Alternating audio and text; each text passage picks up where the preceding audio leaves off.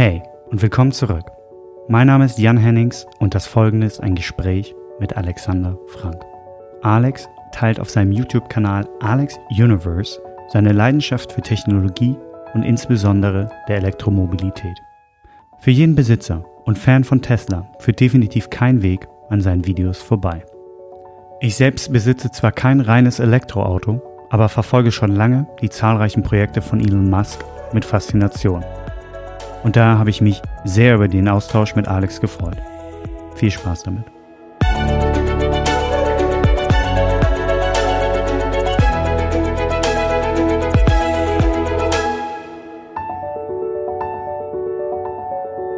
Du als Person warst mir ja bekannt über YouTube, was ich geguckt habe. Weil eigentlich kann ich das so anfangen. Ich habe nämlich ähm, mich für Autos einfach generell schon des Öfteren interessiert und ich wollte dann mal einfach auch einen Tesla fahren und habe dann am Jungfernstieg eine Probefahrt gemacht. Mit richtig, meinen, richtig. Mit meinen, das hast du eine E-Mail geschrieben, ne? Ja, bin ich, bin ich hingegangen und habe gesagt, hey, ich würde gerne mal den Tesla Model 3 fahren und dann haben wir das gemacht und ich bin vor nur einmal, aber ich glaube bei Drive Now, diesen i, i3 gefahren. Mhm. Und da war das erste Mal, dass ich äh, elektrisch gefahren bin und es ist, ist, natürlich ein ganz anderes Gefühl. Man geht irgendwie auch vom, na ist ja nicht ein Gaspedal, du sagst es auch mal, äh, Power. Ja, Strompedal, Strompedal. oder, also wie auch immer. Möchte. Und man nimmt den Fuß dann wieder runter und dann äh, hat man das Gefühl, man bremst auf einmal wieder. Das ist ja so ein bisschen anderes Fahren, es kommt ja auch an, wie das umgesetzt wird. Und dann habe ich mich in so einen Tesla Model 3 reingesetzt und fand es echt cool. Ich hatte das Gefühl, hm, okay, das ist irgendwie es ist anders, es ist irgendwie nicht Auto, aber trotzdem Auto und es hat ein anderes Gefühl gehabt. Und dann äh, sind wir da, die haben so eine Standardroute, sind wir rumgefahren, irgendwie, ich glaube, nach Geesthacht oder so, da kann man da am Deich da einmal ein bisschen Gas geben und auch äh, ähm, aus dem Stand fahren und mal die Power nutzen. Und dann war ich halt völlig geflasht von der Beschleunigung, weil ich in der Art sowas noch nicht gefahren bin. Und dann, naja, meinte so, ja, also im Model S ist das ja noch netter. Und dann meine ich, ja, okay, können, wir nächste Woche den Model S fahren? Also, ja, okay, machen wir einen Termin. Und dann bin ich die nächste Woche dann Ach, quasi im Model S gefahren. Auch äh, das, das, was ist das, der P, P90? Normalerweise müsste es inzwischen, also früher hießen die tatsächlich P100D, aber inzwischen heißen die einfach nur noch Performance. Ah, die auf jeden Fall die Performance-Variante, ja, das schnellste, das was sie da haben. und, und dann, ja, äh, mir, also mir war ernsthaft danach ein bisschen flau im Magen. Also, kann ich komplett verstehen. Kann ja. ich komplett verstehen. Ich, äh, auch als ich das erste Mal so, damals noch ein Model S von meinem Vater, als er dann seins hatte, mal voll durchgedrückt hat, da, puh, da wird einem kurz vielleicht mal schwarz vor Augen und dann mhm. irgendwann durfte ich mal das Performance Model oder damals hieß es dann Model XP 100D fahren und dann siehst du so einen riesigen SUV und ja. drückst da drauf und das Ding ist in unter drei Sekunden 0 auf 100. Dann dachte ich auch nur, oh, also da war mir auch kurz einmal ja. Ich kann es vor Augen. Nee, weil, weil da ist man natürlich in einer Richtung, wo es halt ein, ist halt ein super Sportwagen. Also, ja. oder meist noch darüber, zum Teil, jedenfalls von 0 auf 100. Und was ich dann gemacht habe, dann habe ich einfach ein bisschen rumgeschaut. Ich habe nicht jetzt ernsthaft überlegt, aber so ein bisschen überlegt, mir mal sowas zu holen. Und dann kommt man ja nicht an dir vorbei auf YouTube. Bin ich tatsächlich schon so äh, prävalent zu finden. auf, auf jeden Fall habe ich äh, mir Tesla-Videos angeschaut und mhm. da, da bist du aufgetaucht und dann habe ich mir deine Videos angeschaut. Und was ich unfassbar faszinierend fand, wie ausführlich du besonders auch diese Updates und, und die ganzen Sachen einfach dokumentiert hast. Also für so einen richtigen ähm, Technik-Nerd, wie ich mich auch selber bezeichnen würde, ist das unfassbar gut, weil das ist eine andere Art, als wenn man jetzt Auto, Motorsport oder, oder die Art, wie, wie du quasi äh, die Updates berichtest und generell das Thema Tesla aufgreifst. Und so, danke, so, danke, so bin ich, ja, so bin ich, bin ich erstmal auf dich aufmerksam geworden und, und fand das ganz cool. Und so, so kam es, dass ich gerne mal hier dich auch im Podcast dabei haben wollen würde. Ich fühle mich geehrt, bin ich gerne dabei. Und ähm, du meinst gerade, du selber hast ja ein Model 3. Richtig, ich habe ein Model 3.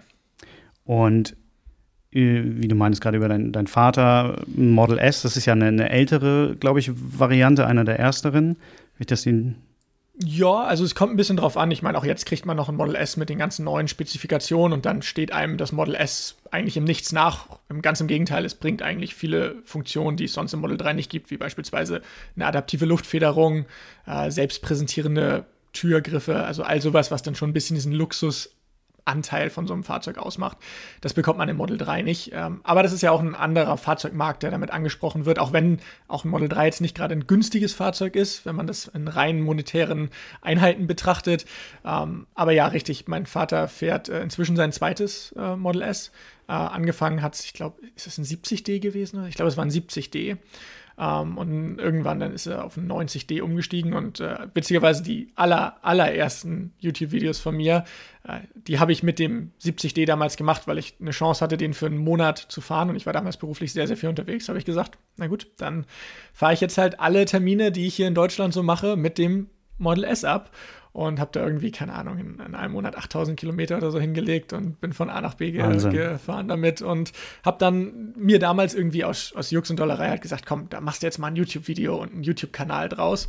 Und äh, da habe ich mich dann entschieden, ja, machst du Alex Universe und habe irgendwie angefangen, sechs Videos hochzuladen, aber hat sich dann auch so ein bisschen verlaufen wieder. Mhm. Das war vor vier Jahren oder so, ne? Hast du Richtig, 2016. So, ja. Und dann habe ich gesehen, dann hast du ja auch äh, vor allem erstmal Videos irgendwie auf Englisch gemacht. Oder so, so teils, ja. teils und irgendwie bist du dann so im, im, Laufe der Jahre, hast du, was ich, ich habe so ein bisschen stichpunktartig ein paar Sachen geschaut. Dann ja. 20, 2019 meintest du nochmal, okay, jetzt kommt nochmal ein neues Jahr, weil dann hast du ja auch das Model 3 geholt und irgendwie hast du dann gedacht, ja doch, doch vielleicht YouTube auf Deutsch. Ja, wie, ah, das war echt schwierig. Ja. Ja, also im Endeffekt, ich, ich bin ein großer Fan auch der englischen Sprache, weil ich da viele Freunde auch habe. Ich war damals in der Schule ein Jahr im Ausland in Amerika und habe da einfach, ist einfach für mich eine enge Verbindung. Natürlich auch Tesla, viele Firmen, ne, die sind da einfach ansässig, auch die ich die ich einfach interessant finde und denen ich folge. Und von daher höre ich auch fast alles, was es an Nachrichten gibt, halt oft direkt aus der Quelle, die ja nun oftmals nur mal Englisch ist. Ähm, gegebenenfalls halt auch mal natürlich eine deutsche Quelle, wenn es die gibt, aber halt sehr, sehr viel auf Englisch. Und ich hatte damals immer so die Idee, dass wenn ich irgendwas präsentieren möchte für die Welt, hoffentlich in einem Detailgrad, welches ansprechend ist, aber auch nicht so, dass die Leute irgendwann keine Lust mehr haben oder es zu lang finden oder so, dass das dann natürlich im Idealfall eine Audienz sich anhören kann, die jede Sprache spricht. Und da ist Englisch halt immer so, eine, so ein zusammenführender Faktor. Ich habe aber über die Zeit gemerkt einfach, dass ich hier in Deutschland eine doch, ich, also ich finde meine Community, in Anführungsstrichen, wenn ich sie so nennen darf, ich keine Ahnung, ich, mhm. ich habe es einfach ja über die Zeit, es sind einfach Leute, die immer mal wieder kommentieren und mal eine E-Mail schreiben und so. Es hat mir einfach mega Spaß gebracht und dann versuche ich auch auf so ein bisschen das Feedback zu hören, was ich sehe und dann habe ich halt auch einfach gesehen, die Performance von den englischsprachigen Videos, die war einfach nicht so gut. Und dann habe ich mir gedacht, na gut, dann machst du nur noch dieses, zeitlang hatte ich mal so ein Popular Polls, wo ich immer so ein, zwei Fragen gestellt habe und dann versucht habe, die Antworten zu kriegen. Ich, ich habe es mir einfach als Ziel gesetzt, sowas dann mal für ein paar Wochen durchzuziehen und habe ich dann auch geschafft, aber irgendwann habe ich einfach gemerkt, der, die Resonanz ist dann nicht so hoch. Und anstatt das dann jetzt ewig zu pushen und versuchen, da irgendwie dieses Dualspurige zu fahren, haben viele gesagt, hey, dann mach doch einen Podcast oder mach noch einen zweiten Kanal oder mach irgendwas anderes. Und wenn ich mal richtig Zeit habe, mache ich das vielleicht. Aber bis dahin habe ich mir erstmal entschieden, gut, Alex, dann machst du erstmal hier auf Deutsch weiter und schaust einfach mal, wie es läuft. Ja. Aber es ist ja auch, manchmal, manchmal vernachlässigt man vielleicht, also der deutsche Markt ist ja doch noch größer als man denkt. Klar, man, man will irgendwie auf so einem internationalen äh, Markt mitspielen, aber der ist auch vielleicht gesättigter. Ich weiß nicht, äh, also die, wie groß einfach so die Tesla-Fanbase ist ja schon sehr, sehr präsent. Auch gerade in, dem, in dem YouTube-Segment, was ich dann, also ich schaue auch, auch, auch hauptsächlich englischsprachige, äh, wie, wie du, Videos oder auch Nachrichten. Und da, da kriegt man viel mit. Ähm, aber wie, wie kam das? Also kam das jetzt nur durch deinen Vater, dass du eigentlich diese, diese kann man Tesla-Liebe schon sagen, entwickelt hast? nee, das würde ich gar nicht so sagen. Also ich sag mal so, es war natürlich ein großer Vorteil oder auch ein großer inspirierender Faktor für mich, dass dann irgendwann so ein Fahrzeug in der Familie war und man das selber mal fahren konnte. Also klar, keine Frage. Aber mich hat schon deutlich vorher zu Tesla spezifisch, äh, spezifisch gezogen. Angefangen hat aber meine Faszination für Elektromobilität tatsächlich mit Autos vorher schon. Also es gab damals irgendwann den Opel Ampera E, das war tatsächlich so das erste Auto im Familienkreis, was wir hatten. Das war so ein Plug-in-Hybrid. Äh, nicht Ampera E, sorry, nur Ampera. Hier in Deutschland sind die Opel-Fahrzeuge mit ihren Namensgebungen echt nicht so gut. Aber, na, also mhm. war so ein Plug-in-Hybrid, hatte irgendwie 60 Kilometer elektrische Reichweite und dann so ein Range-Extender-Modell, ein bisschen wie so ein i3, den es ja auch damit gibt oder gab. Und das Auto hat mich dann so wirklich davon überzeugt. Vorher war ich gar nicht so der Elektromobilität riesig verschrieben. Aber als es dann so mit den Sachen anfing, habe ich mich viel mehr dann mit Tesla äh, auseinandergesetzt und äh, ich meine 2012, wenn ich, ich glaube, irgendwo habe ich ein Foto von mir, wie ich neben einem Tesla Roadster in Amsterdam stehe, 2012 mit riesigen strahlenden Gesicht, Arme breit und Wahnsinn. Und das war so ein bisschen, da habe ich mich schon super dafür interessiert und ab der Zeit habe ich dann schon immer irgendwie natürlich so einer Familie gesagt, oh, kauft euch doch einen Tesla und kauft hier und, und versucht es doch mal. Und ähm, irgendwann äh, waren wir in der glücklichen Situation, sowas tatsächlich durchführen zu können oder halt meine Eltern dann. Und dann profitiert man natürlich mit davon und hat eine gewissen, gewisse Affinität, der da einfach wächst. Absolut. Bist du den schon mal gefahren, den Roadster? Den Roadster tatsächlich noch nicht. Der fehlt mir ja. noch. Also Model S natürlich, Model mhm. 3 auch, äh, den, das Model X habe ich gerade erzählt, ja, das auch. Der, der Roadster, der fehlt mir noch und auch das Model Y. Äh, eigentlich wäre ich dieses Jahr wie jedes Jahr in die USA geflogen, um meinen Sommerurlaub dort zu verbringen und hätte dort dann entsprechend, weil ich dort wieder ein paar Freunde habe und da natürlich jetzt auch ja. die ersten, die die Model Y-Fahrzeuge fahren, auf jeden Fall die Chance genutzt, da ein paar Videos drüber zu machen und das auch mal selbst zu fahren. Aber scheint so, als müsste ich vielleicht bis ja, keine Ahnung, Mitte nächsten Jahres warten, wenn die ersten Model Ys hier aus Berlin kommen. Ja, obwohl ich finde ja von den ganzen Modellen ist ja eigentlich das, das Model 3 hat ja nochmal so eine Wandlung gehabt, auch so vom Innenleben. Und ich saß auch in dem Model S, aber das erste, was, was mir so kam, war, hm, okay, da, das fühlt sich mehr nach Auto an. Also mehr nach Auto, was ich kenne. Der, der Schock beim Model 3 war noch so ein bisschen größer. Okay, da gibt es nur diesen Bildschirm in der Mitte. Man hat irgendwie am Lenkrad gar keine Knöpfe, nur so ein paar, paar aber das sind nur diese zwei Knüppels, Scrollräder, genau. ja, Scrollräder ja. und halt äh, ja, Blinker und Scheibenwischer oder Autopilot-Knüppel. Und das ist einfach so, war wirklich so ein kleiner, kleiner Schock, als man sich da reingesetzt hat. Aber mal ganz abgesehen davon, also vielleicht, du meinen Hintergrund kennst ja gar nicht, äh, ich habe äh, Informatik und Psychologie studiert.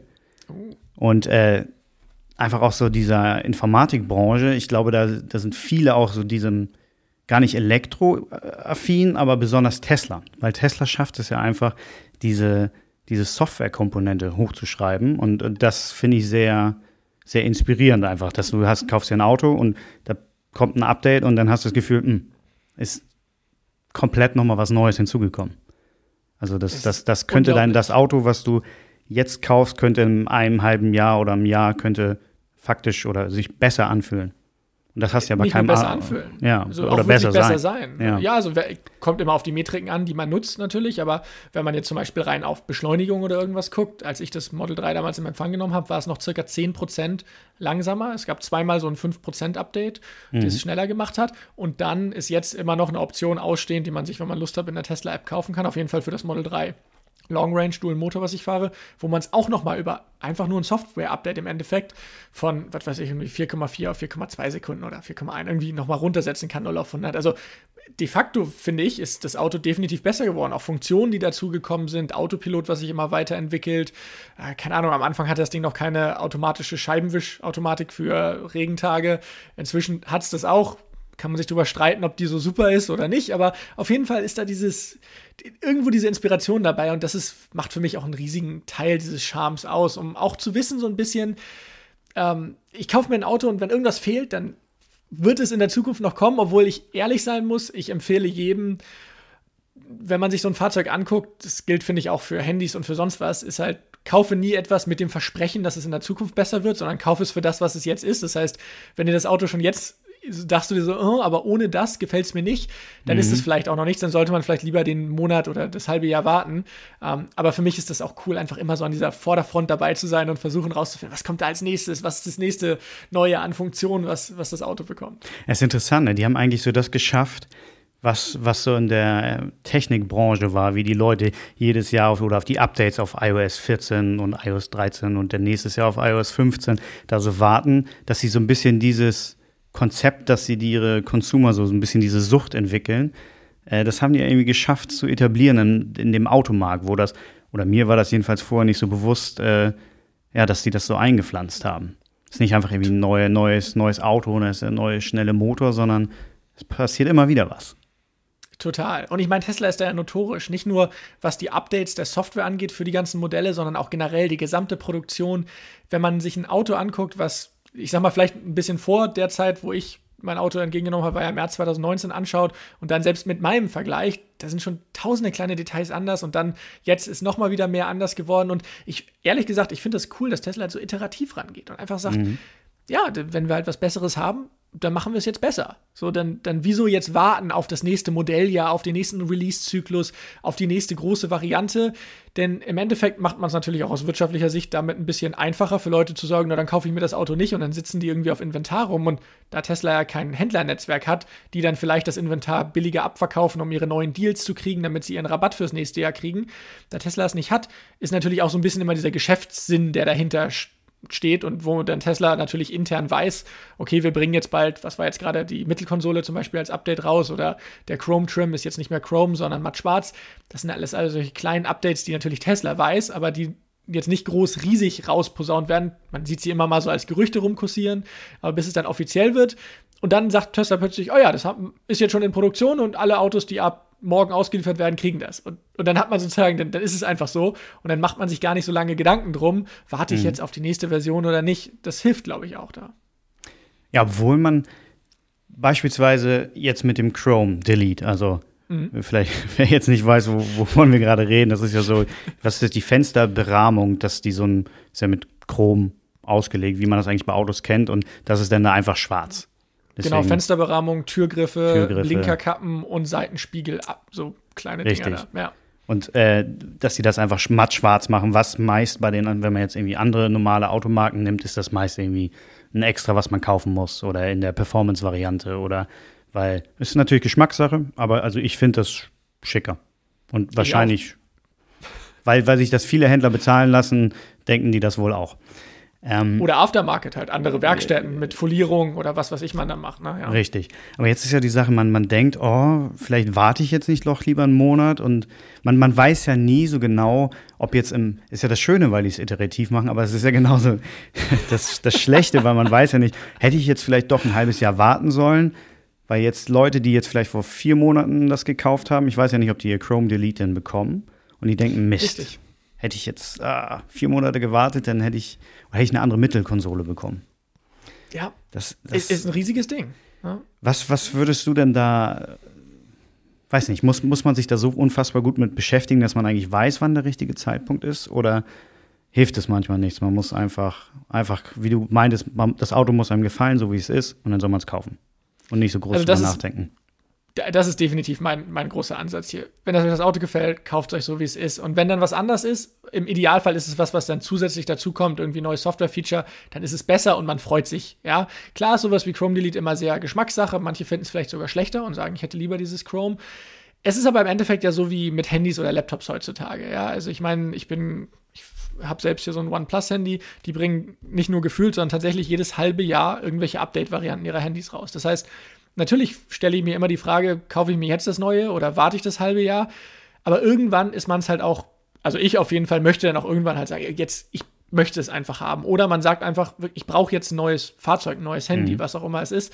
Und man ist dann da halt ein bisschen mehr der Willenskraft oder der Willkür viel mehr von Tesla oder Elon selbst ausgesetzt, der dann halt sagt, ja, jetzt machen wir es so, jetzt machen wir es so.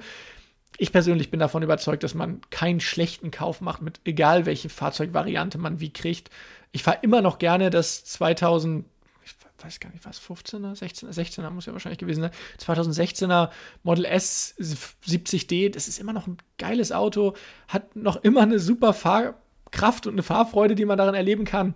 Und natürlich, manchmal ärgert man sich ein bisschen, dass man nicht noch diesen einen Monat gewartet hat. Mhm. Aber genauso kann es in die andere Richtung gehen, denn Tesla, die schmeißen die Preise ja um irgendwie wie nichts. Also allein den letzten Monat gab es gefühlte sechs Preisänderungen Ach, in verschiedenen echt? Modellen. Ja, also, also nicht ich, das gleiche Ich kenne mich Modell, ein bisschen aber, aus ja. mit Tesla, aber ich, ich, bin nicht völlig drin in der Materie. Also die, mhm. die ändern einfach die Preise.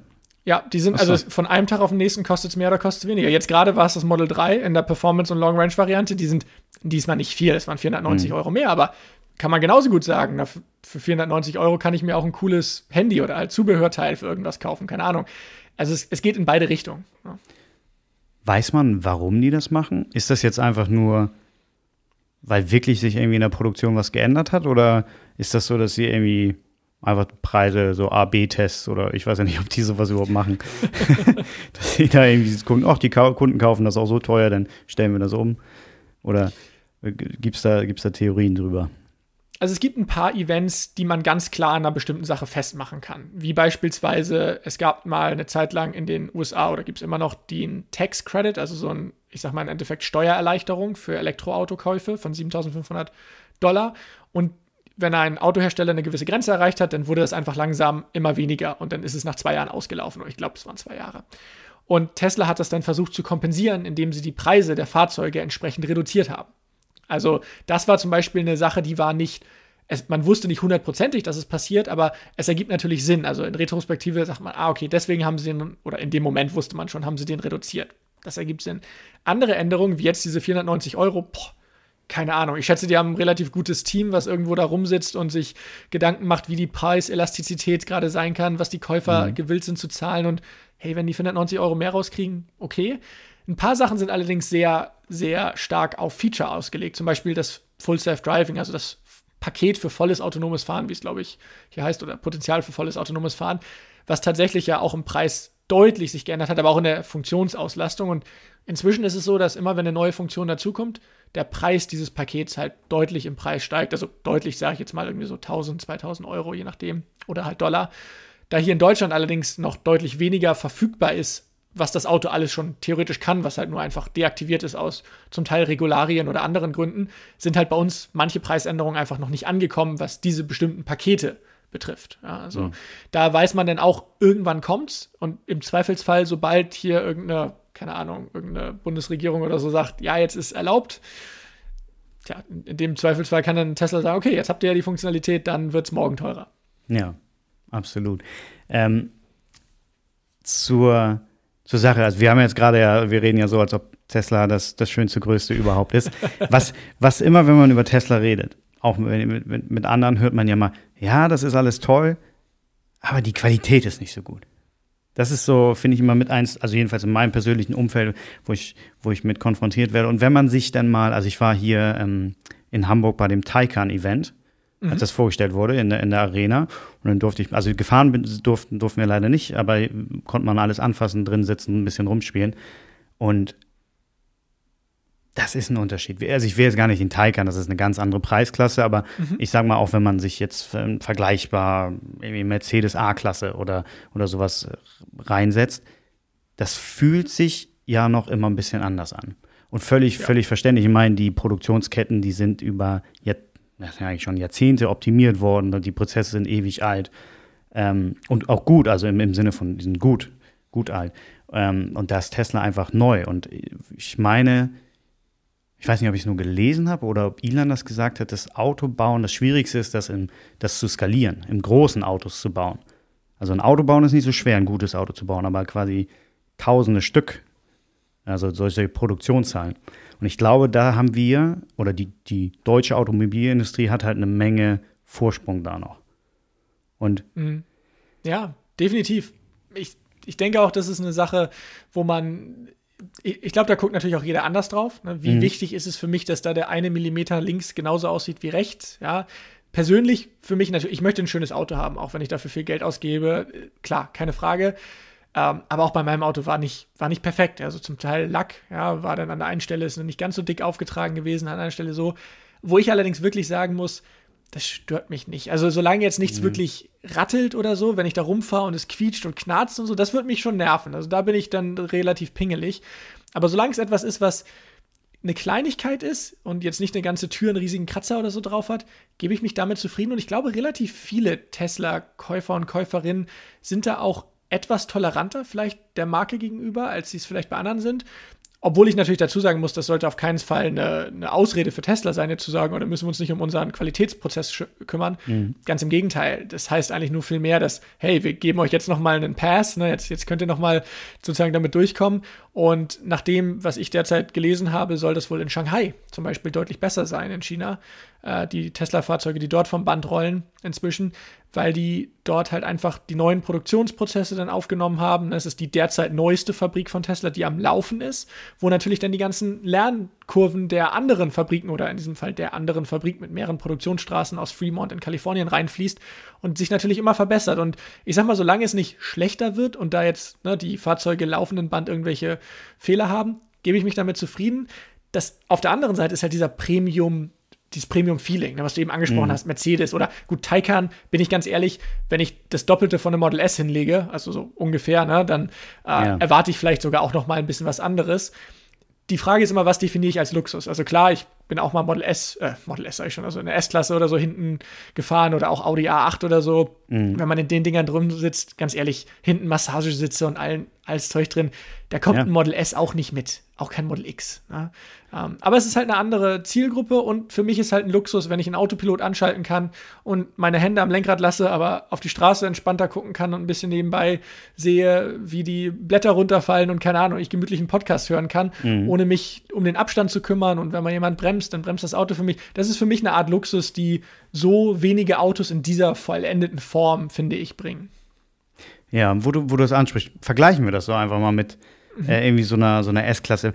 Weil na, die Deutschen haben extrem nachgezogen mit ihrem. Also, was ja auch das Schöne ist, das ist ja eigentlich, finde ich, mit das Beste, was Tesla so in dem ganzen Automarkt gemacht hat. Das hat sie in Zugzwang gebracht und einfach Definitiv. aufgezeigt, so, hey, das geht. Und das geht auch schneller und das geht auch besser.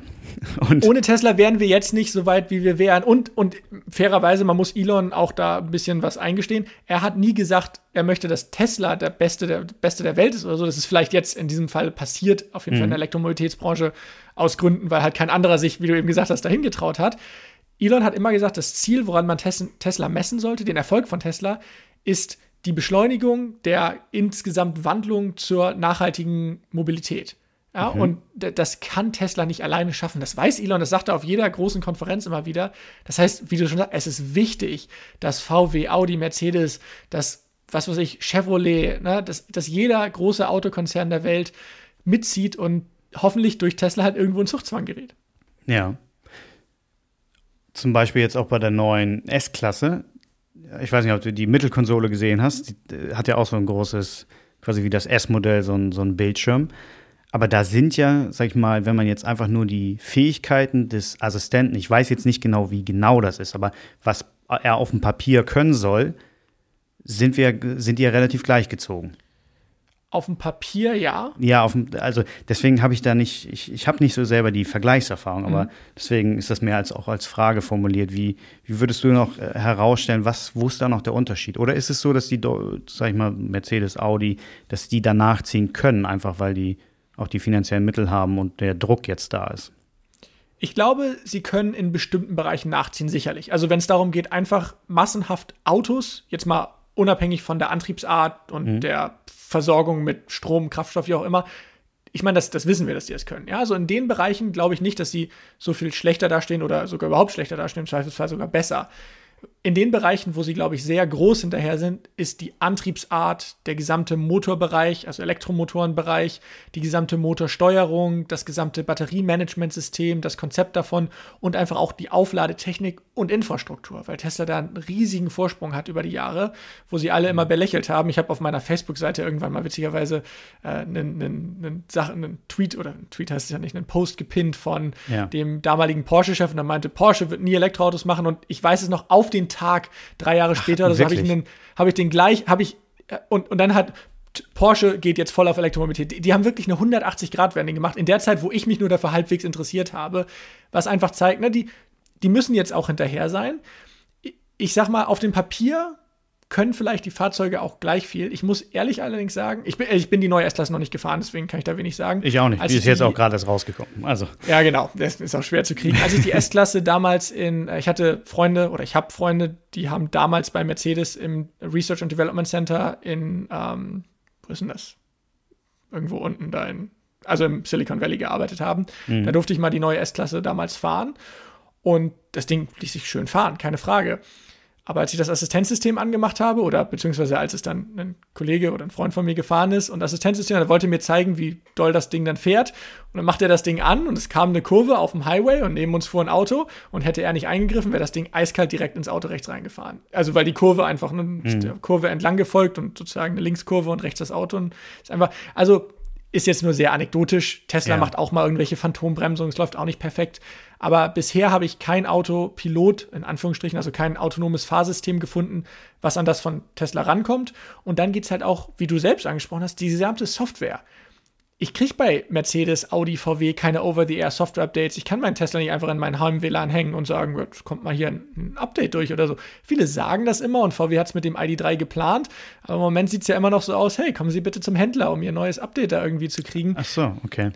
Also ich möchte jetzt auch nichts Falsches sagen, nachher habe ich irgendwas äh, nicht richtig ich, gelesen, aber bis jetzt, ne, da, da war es halt noch so und da muss ich ehrlich sagen, da hängen sie halt riesig hinterher, wo Tesla schon seit Jahren auch die ganzen Daten sammelt. Wie kann ich meine Batterie noch das letzte bisschen mehr Effizienz oder Lebensdauer rausholen? Das fehlt halt da komplett. Ne? Absolut, ja. Obwohl, ähm, wir haben ja über den Taycan gesprochen. Also ich möchte ihn unbedingt noch mal fahren, weil wenn man, wenn man jetzt so Tests äh, glauben mag und auch jetzt gerade solche, die ähm, in, Amerika sind, selber Tesla haben und dann die Möglichkeiten, den Taycan zu fahren, auch die sagen, es fährt sich besser. Ist ein, ist ein anderes Fahren, oder es fährt sich einfach wie ein Porsche, ist sportlicher, ist ja auch ein ganz anderer Charakter, ein ganz anderer äh, Firmenhistorie. Und da bin ich mal gespannt, wenn jetzt der Roadster rauskommt, was, was quasi, weil der momentan der Taycan wird ja mit dem Model S verglichen, weil das ist das schnellste, beste, ja, was es gibt. Genau. Aber ein bisschen hinkt ja der Vergleich, weil er ja nicht, also es ist nicht unfair, aber es ist auch nicht richtig fair. Weil, genau, es, weil man vergleicht ja irgendwie so ein Familienauto, was sehr schnell ist, mit einem Porsche Sportwagen. Oder und auch darauf ausgelegt, ne? Obwohl ja.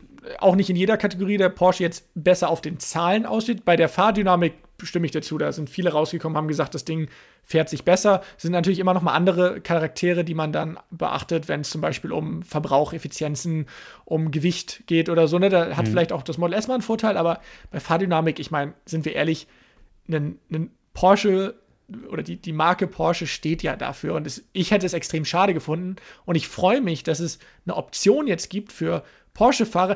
Ich finde es immer so, anders gesagt, ich finde es immer so, so, so interessant, wenn jemand, der, weißt du, so die hard irgendwie Diesel- oder Benzinfahrer ist oder so. Mhm. Und dann, ach, ich fahre ja mal einen guten Porsche und so. Und die würden ja auch nie solche Autos bauen. Das, da muss noch der richtige Motor hämmern.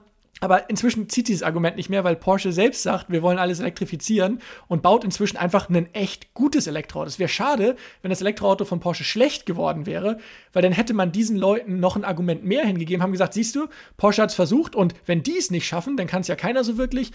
Aber die haben jetzt gesehen, oh verdammt, oder ich, ich hoffe, dass sie es gesehen haben, oh verdammt, mhm. die bauen ein echt gutes Auto. Und ich freue mich wirklich, dass es das jetzt gibt. Auch wenn ich, wie gesagt, für den Preis und so, der die Vergleiche muss man immer noch mal sehen. Ja. Ich, ich bin mal gespannt, wie das Plaid Model S dann sein wird. Äh, Roadster sowieso, aber das Plaid Model S wird uns ja schon etwas früher beglücken. Oh, oh was ist das? Davon habe ich gar um, nicht ähm, gehört. Ja, das, das wurde so ganz am Ende von Battery Day. Battery Day war dieser Batterietag mhm. von, von äh, Tesla, Elon Musk da on stage. Und da ganz am Schluss kam halt so, oh, und übrigens, äh, die werden tatsächlich das Model S einmal ich, ich, möchte jetzt nicht sagen aufrüsten, aber keine, also die, die werden es einmal sozusagen als neue Supersportwagen-Variante rausbringen. Wird recht ähnlich aussehen anscheinend, hat aber dann Reichweiten von im Moment angegeben, ich meine im deutschen Konfigurator mit 840 Kilometer plus, also über 840 Kilometer Reichweite und einer Beschleunigung von unter 2,1 Sekunden 0 auf 100. Anscheinend auch mit deutlich besserer Kurvenlage, einem anderen naja, anderen irgendwie Karosserieversteifung, was weiß ich da alles drin ist. Das ist völlig an mir vorbeigegangen. Oh, na, siehst du, dann also. hast du ja noch was, noch was Neues gelernt. Und, und ja. das Ding, das haben sie dann gezeigt in Laguna Seca, das ist ja immer so der typische Kurs, den mhm. sie da fahren. Und das hat da eine Bestzeit hingelegt, die seinesgleichen sucht. Und da ist dann natürlich die Frage langsam, kommt so ein immer noch Familienauto, in Anführungsstrichen, dann vielleicht tatsächlich an den Taycan ran, auch was Fahrdynamik und so dieses typische Porsche-Fahrerlebnis ausmacht. Wie gesagt, ich rede jetzt immer so davon, aber ich bin selber, bin ich mal Porsche gefahren? Ich glaube nicht, mitgefahren auf jeden Fall. Aber ja. also wie gesagt, ich habe jetzt nicht die ewig viele Porsche-Erfahrung, ja. Tesla-Erfahrung, ja, aber. Am, am, Ende ist es auch so, weiß nicht, das ist so ein bisschen wie, wie man früher Quartett gespielt hat. Nee, der, der ist schneller, der ist schneller. so für den Alltag und für das ist es auch nicht wichtig. Ich meine, wenn man das Geld hat, dann kann man sich so ein Porsche Taycan holen. Ist ein wunderhübsches Auto, aber cool. das, das spricht ja nichts, nichts quasi der Marke Tesla ab, was, was die, die hat eigentlich erst gemacht, dass es so einen Taycan gibt. Die hat den Ganz Markt genau. so aufgerüttelt, dass, dass die Firmen dahin gegangen sind. Und was nochmal interessant ist, wie würdest du das einschätzen, was die neue Fabrik in Berlin für Tesla macht? Also ich glaube, das wird nochmal ein richtiger Gamechanger werden, diese Fabrik. Nicht nur, weil es dann die dritte von Tesla ist, auf dem dritten Kontinent irgendwo, also einfach die geografische Lage, die natürlich im Endeffekt auch der Mission weiterhilft, weil jedes Fahrzeug, was im Moment aus China oder im Zweifelsfall halt, beziehungsweise eigentlich eher Fremont im Moment verschifft wird, muss halt auch verschifft werden. Das macht wieder CO2 und so. Das ist ja alles nicht im Sinne von Tesla. Das heißt, Fabriken überall zu haben, eliminiert natürlich diesen langen Transportweg, hilft einfach wirtschaftlich extrem, ist kostengünstiger, man hat lokale Produktion, kann sich besser adaptieren an den Markt, hat keine Einfuhrzölle, all so ein Zeug. Also aus dem Grund erstmal super, auch für den deutschen Markt, denn dadurch können sie potenziell hoffentlich ein bisschen günstiger die Fahrzeuge hier anbieten. Mhm. Das zweite, was aber riesig ist, ist die ganze neue Technik, die in diese Fabrik reingeht. Wir haben jetzt gehört, dass die Model Y die in Berlin gebaut werden, das sind ja die ersten Fahrzeuge, die in Berlin gebaut werden sollen, dass die tatsächlich schon die neuen 4680er Zellen bekommen. Das sind die neuen mhm. Batteriegrößen von, von Tesla. Das wird ein riesiges Ding. Also wenn die ganzen Zahlen, die dort präsentiert wurden, und für mich ergeben die alle Sinn, mit der höheren Energiedichte und der neuen Art vor allem, wie sie im Fahrzeug verbaut werden. Also direkt im Boden sozusagen als Sandwich zwischen zwei Platten eingebaut, um damit der Karosserie an sich ein Strukturelement zu bieten, was vorher immer, im Endeffekt war das eine, ein Batteriepack in einem großen Pack drin, was wiederum in den Boden der Karosserie eingelassen war. Und jetzt wird es als Teil der Karosserie eingebaut, mit diesen riesigen äh, Pressen, die dann mhm. diese Teile als große Teile, als ein großes Teil formen, beziehungsweise dann zwei Teile formen. Das wird einfach dem Auto extrem helfen, weil es natürlich eine neue Batterietechnik ist. Ich meine, theoretisch sollte die super sein. Wir wissen natürlich noch nicht, wie super sie dann wirklich ist. Aber alleine diese Engineering-Sachen, also diese Ingenieurskunst, sowas hinzukriegen, ist wirklich was Besonderes. Und ehrlich, ich glaube, Tesla hätte es ohne deutsche Ingenieurskunst auch nicht ganz geschafft, denn man erinnert sich, Tesla, ich weiß, Groman, Groman, Autom, Automotion, Autom ich weiß nicht mehr ganz, wie die hießen. Das ist eine Firma, mhm. die hat Tesla vor Jahren schon hier aus Deutschland gekauft. Jetzt letztens haben sie noch eine, noch eine andere Firma sich angeschaut hier in Deutschland. Ich glaube, haben sie auch gekauft. Also da, da geht da auch viel rein. Und dann ist diese Fabrik dann plötzlich dieser zentrale Punkt, wo wiederum Talent aus Deutschland. Gerade am Wochenende war ja Elon hier und hat da die Ingenieure äh, interviewt persönlich. Ich war schon yeah. drauf und dran, da fast selbst hinzufahren, einfach nur um meiner vielleicht kennenzulernen. Ich bin zwar kein Ingenieur, aber gut. Aber, aber das bringt dann natürlich plötzlich das das ganze, das ganze Talent dahin, weil jetzt fragen sich hier viele Leute in, in der Berlin-Gegend, wo ich früher äh, auch gelebt habe, fand ich sehr cool, ähm, da fragt man sich natürlich dann, gehe ich zu XYZ, wenn ich in der Automobilbranche arbeiten möchte, oder gehe ich zu Tesla? Und, und da ist also, das ist ja. einfach nochmal dieser riesige letzte Punkt, wo dann viel Talent auch nochmal von vielleicht sogar bestehenden Autoherstellern sagen wird, nö, ich will zu den neuen hin, ich will zu denen, wo es cool ist, wo man vielleicht keine Ahnung, Aktienpakete als Teil seines Gehalts kriegst und dann guckt man sich das, die Entwicklung von Tesla an und denkt sich, na dann aber dahin. Absolut. Oder, oder wenn man gar nicht jetzt nur von der Firma äh, denkt, dass die Leute hinwollen, sondern auch, was du eben meinst, so dieses geografische, allein innerhalb von Deutschland. Momentan, wenn man ähm, in der Automobilindustrie arbeiten möchte, dann muss man irgendwie in den Süden gehen. Richtig. Und jetzt ist es nicht nur mehr der Süden, sondern es entsteht ein neuer Standpunkt. Auch dort. Ja. Na gut, ich, ich glaube, Bremen und, und Wolfsburg sind ja auch große Autowerke von Mercedes ja. und VW. Aber, aber ich meine, die, die, Haupt, ja, die Hauptentwicklung die liegt, liegt, liegt mehr, mehr, mehr im Süden. Aber dann äh, kann man sich ja auch überlegen, dass dann auch noch größer gesprochen Deutschland jetzt auch wieder, sag ich mal, wir, wir sind führend oder wir, wir sagen es auf jeden Fall von uns selbst immer in der Automobilindustrie. Und jetzt haben wir, jetzt haben wir halt Tesla auch im Land und quasi vielleicht ja auch eine Monopolstellung denn oder sind halt in der Batterietechnologie dann auch mit dabei. Auch wenn es jetzt nicht eine deutsche Firma ist, aber es ist immerhin, sind da, sind da Deutsche mit stark am, am Form. Für Deutschland ein riesiger Gewinn. Ja. Ganz ehrlich, für, für Deutschland, ich, äh, jetzt zu sagen, ich würde mir riesige Sorgen machen, wäre vielleicht übertrieben, aber ich, ich gucke schon immer natürlich drauf und denke mir so, na, welches Unternehmen sagt jetzt gerade was? BMW hat gerade so ein bisschen sich wieder distanziert von ihrer, wir bauen irgendwie ein Auto, was dann eine Batterie, einen Elektromotor oder auch einen Benziner haben kann. Da sind sie jetzt doch wieder so ein bisschen zurückgerudert. Da denke ich mir, okay, gut, ich habe zum Teil echt Schiss gehabt, dass ein paar von denen einfach hops gehen, weil die sich so vehement gegen mhm. die Elektrifizierung und gegen Elektromobilität an sich gestellt haben, eine Zeit lang.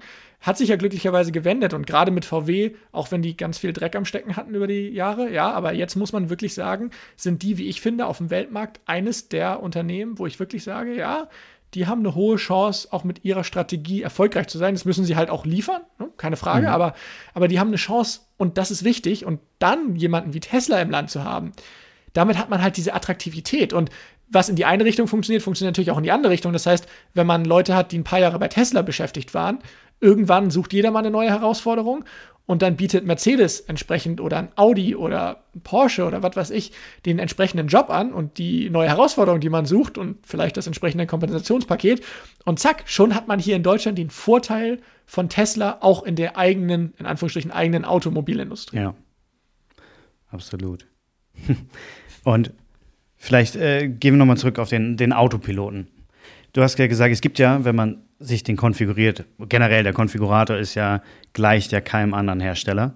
Ja. Das ist ja, ich meine, wenn man mal irgendwie bei, bei Audi oder Mercedes sich rumklickt, dann wird man ja von Optionen, sag ich mal, man, man, weiß, ja, man weiß ja gar nicht, was es alles gibt. Es sind ja Tausende, ja, Hunderttausende wahrscheinlich von kombinatorischen Möglichkeiten, die man dann anklicken will, kann. Und das fand ich so schön einfach. Du gehst da rein, hast du so ein paar kleinere Auswahl, weil am Ende ist es auch so, natürlich der Preis bei den ganzen Optionen geht hoch, aber man hat immer das Gefühl, wenn es so viele Optionen gibt, dass man irgendwie was falsch macht. So zu viel Optionen. Ja. Tötet ja auch ein bisschen, so finde ich manchmal das Produkt ab, weil man hat das Gefühl, ah, wenn ich die Basisvariante, generell eigentlich bei den ganzen, die, die Basisvariante ohne irgendwas, kann ja fast nichts. Also da sind die, da ja. sind die neuesten Navigationssysteme sind nicht drin. Man muss ja, eigentlich muss man Standardvariante nehmen, da muss man äh, erstmal das ganze Navigationssystem muss man nochmal für eineinhalb, manchmal zwei, 3.000 Euro dazu kaufen. Und selbst dann ist es manchmal immer noch ein richtig schlechtes System, was jedem normalen Google Maps kostenlosen Navi auf dem Handy um zehnfaches nachsteht. Ja. Und das, das ist, halt so das schön. Daran. Das ist so bei diesem Konfigurator bei Tesla, wo ich dachte, ja, das, das, also jedenfalls, ich weiß nicht, ob es jetzt vielleicht auch an, an der, unserer Generation oder so liegt, aber das, so, so kennen wir das auch. Ich weiß nicht, man, kauft sich was im Apple Store oder beim Samsung-Handy, okay, da gibt es drei Möglichkeiten von der Variante. So, auch. Ja. Und kannst du 128 Gigabyte, 256 und fertig. Und dann ist es das. Und da wählst du zwei Farben aus, kannst noch Winterreifen zupacken. Und dann, wo ich eigentlich darauf hinaus wollte, dass, ähm, ich weiß nicht genau den Begriff, aber das, dieser Autopilot und dieses extra Autopilot. Mhm. Ich weiß nicht, wie, wie heißt das Paket genau? Du hast es gesagt. Volles Potenzial für autonomes Fahren. Richtig wo es immer sagt, steht im Kleingedruckten, glaube ich, wenn du es jetzt kaufst, es könnte deutlich teurer sein, wenn du es später kaufst. Genau. Was, was du ja auch äh, erklärt hast, dass, dass das in Amerika zum Teil schon der Fall ist. Ähm, was kann denn aktuell Tesla auf der Straße? In Deutschland oder in Deutschland. weltweit gesehen? In Deutschland. Erstmal, also, ne, bleiben wir ruhig in, in Deutschland. Okay, dann machen wir und, und was, was könnte jetzt, was passiert so, was, ist, was weiß man, was in den nächsten Monaten oder im nächsten Jahr so passiert? Mhm. Okay. Also das erste ist der Unterschied zwischen diesem, was du eben angesprochen hast, Autopilot. Das ist neuerdings, also neuerdings ist übertrieben, also für mich irgendwann neuerdings, weil ich folge Tesla schon ein paar Jahren, aber, ja. aber alle Tesla-Fahrzeuge haben Autopilot standardmäßig dabei. Und Autopilot ist einfach eine Funktion, die bei anderen immer mal anders heißt. Aber im Endeffekt, was es macht, ist, es hält, in der, es hält die Spur, es hält automatisch den Abstand und lenkt automatisch mit. Also sozusagen nicht nur so der Spurhalteassistent, falls man mal nah an die Seite der Spur rankommt, dass es dann irgendwie einlenkt, sondern es kann wirklich die Spur halten und auf der Autobahn oder auf Landstraßen sehr gut damit fahren. Für die Stadt immer so ein bisschen mit Vorsicht zu genießen, da viele mhm. Straßen halt hier einfach nicht ganz darauf ausgelegt sind, aber das ist bei jedem Auto immer, egal ob es ein Model S, X oder 3 ist, immer mit dabei. Und dann gibt es halt dieses Zusatzpaket und dieses Zusatzpaket erweitert die Funktionalitäten.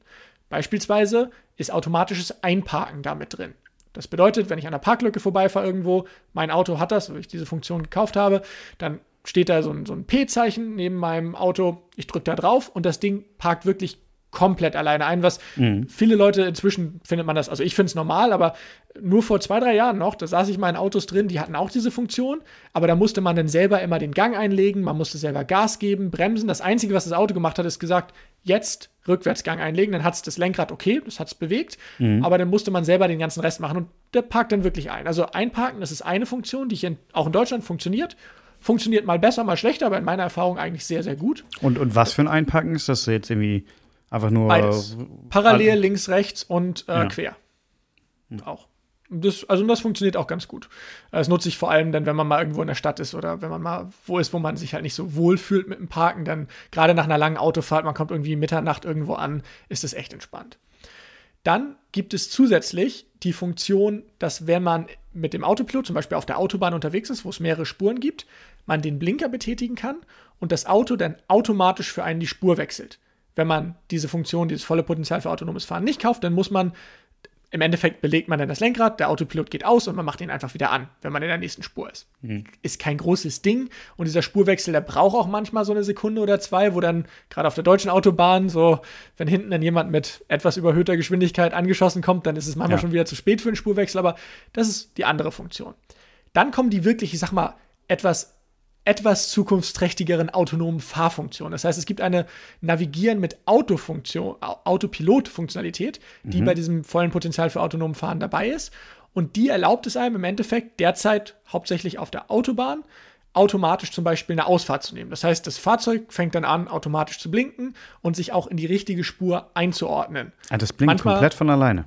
Ja, also äh, für eine normale Autobahnausfahrt blinkt es von alleine und nimmt auch die Ausfahrt von alleine. Das ist manchmal immer so ein bisschen äh, ruppig, weil in Amerika die Ausfahrten sehr linear abgehen und hier in Deutschland ja. ist da ja immer so eine richtig so eine Ausfahrtskurve ja. in Anführungsstrichen, mhm. aber, aber das funktioniert auch, funktioniert auch sehr gut. Ich habe sogar ein, zwei Mal schon genutzt oder aus Versehen im Endeffekt genutzt, weil ich habe tatsächlich mal geschlafen und habe die Ausfahrt hätte ich nicht genommen und das Ding biegt dann halt einfach für dich ab. Und also, mit geschlafen meinst du nicht aufgepasst? Ach ja, also ja genau, nicht, also nicht, nicht wirklich geschlafen, nein, keine Sorge, äh, einfach nicht aufgepasst, man war in Gedanken versucht. Ich will nur sagen, weil ja. ich habe auch Videos gesehen, wie du eine Matratze getestet hast im Tesla. Ja, so eine aufblasbare Matratze. Mehr zum Campen als zum während der Fahrt schlafen. Ja, aber, okay. Ja, genau, also das ist eine Funktion und diese Funktion ist beispielsweise in den USA schon etwas weiter ausgebaut. Das heißt, äh, diese Funktion schlägt einem auch in Deutschland bereits vor, dass wenn man sich beispielsweise einem langsameren Fahrzeug nähert, beispielsweise auf der rechten Spur in einem LKW oder so, dann sagt es, hey, wechsel doch jetzt auf die linke Spur und man muss es nur noch bestätigen. In den USA kann man es bereits so einstellen, dass diese Funktion automatisch ausgeführt wird. Das heißt, das Auto sieht, da hinten ist ein langsameres Auto, alles klar, ich fahre links rüber, fahre wieder danach rechts rein. Also das ist so eine Funktion, die gibt es in Deutschland schon, allerdings in einer etwas abgespeckten Variante zu der Also man muss es noch manuell bestätigen. Ganz genau. Man muss auch die Hände am Lenkrad haben, man muss mhm. den Blinker einmal bestätigen und dann wird dieser Wechsel durchgeführt. Ähm, nutze ich auch manchmal, ist ganz nett, aber ist jetzt nicht die riesigste Erneuerung der Welt. Dann gibt es noch so ein paar Sachen, die manchmal als Gimmicks bezeichnet werden.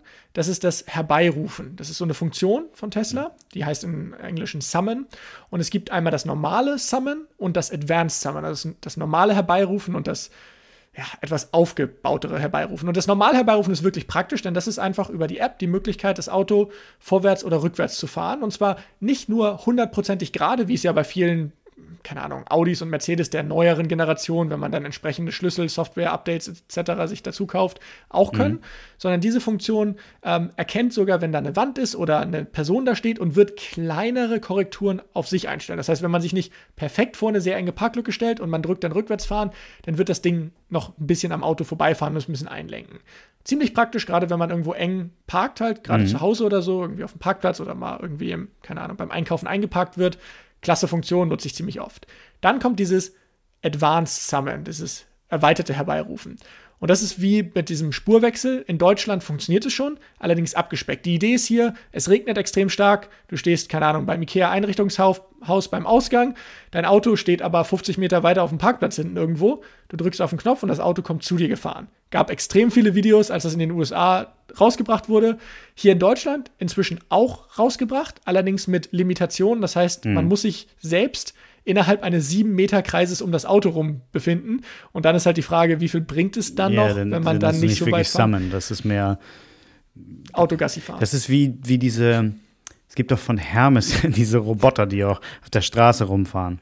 So, das hast du das schon mal gesehen? gesehen? Also ich habe es mal online gelesen, aber hier noch nie gesehen selbst. Ah, also ich wohne hier in, in, äh, in Eppendorf in der Gegend ja. und da, da fahren die rum und am Anfang ist cool. da auch mal einer hinterhergelaufen. Aber jetzt fahren die tatsächlich, und ich weiß gar nicht, ob das, wer das überhaupt nutzt, also die fahren alleine hier rum. Cool. Ich sehe manchmal hier so, ja, es ist, also es ist selten, aber ab und zu sehe ich so einen Roboter mal hier so rumfahren. Und der macht so sein Ding. Das, und ich habe dann auch einmal gewartet und geguckt so, okay, wo ist denn diese Person? Weil sonst ist da irgendwie immer so zehn Meter dahinter jemand hergelaufen, so wie, wie beim Tesla. Genau. Aber kam keiner. Das ist ja cool. Der, der fährt hier alleine so durch die Gegend und liefert Sachen aus. ja, aber das ist, aber das ist genauso in dem Sinne. In den USA, ja. wie gesagt, da geht es schon, dass man sich wirklich weiter davon entfernt befindet. Hier in Deutschland ist dann, glaube ich, auch nach 40 Meter oder so Schluss. Da muss man erst einsteigen, das Auto ein Stück fahren, selbst wieder. Und da, also es ist sehr limitiert. Aber immerhin gibt es diese Funktion. Ich dachte, wir kriegen sie hier gar nicht wegen den Auflagen. Mhm. Und jetzt gerade, und das ist so, um den letzten Teil deiner, deiner Frage zu beantworten, so ein bisschen, was kommt jetzt? Und jetzt gerade seit ein paar Wochen, gerade, also gerade so zwei, drei Wochen, ist in den USA das neue Autopilotsystem verfügbar. Neu in dem Sinne, dass Tesla ja inzwischen durch mehrere Iterationen das Autopilotsystems durch ist. Ganz früher gab es gar keinen Autopilot.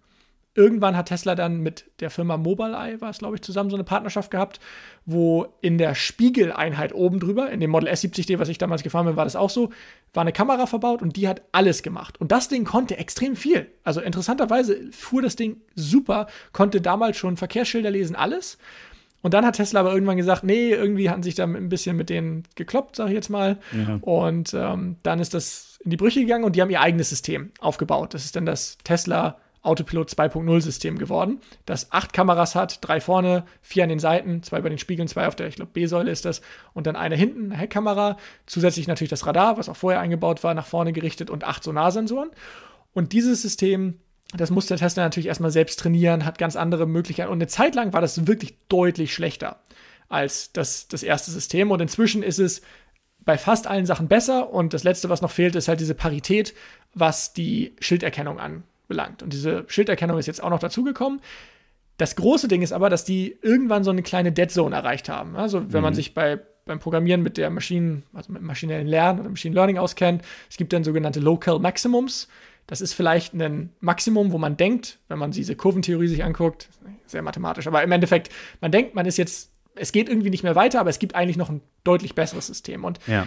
das meinte Elon, haben sie so ein bisschen erreicht und jetzt haben sie halt dieses neue System, was sie komplett vom Grund auf mehr oder weniger neu geschrieben haben, was ein sogenanntes 4D-Labeling äh, eingeführt hat. Also über Zeit hinweg verschiedene Objekte zu betrachten. Nicht nur, wie sieht sie gerade aus in einem Bild der Kameraaufnahme, ne, sondern über die Zeit verschieben. Und dieses System ist jetzt in den USA draußen und die Videos davon haben mich, mich riesig in Staunen versetzt. Und ich staune zwar gerne über Tesla, ja. aber ich lasse mich jetzt auch nicht super einfach beeindrucken. Und das Ding hat mich aus dem Wasser gehauen. Das Ding fährt inzwischen auf unmarkierten Straßen. Es kann um Autos herum navigieren.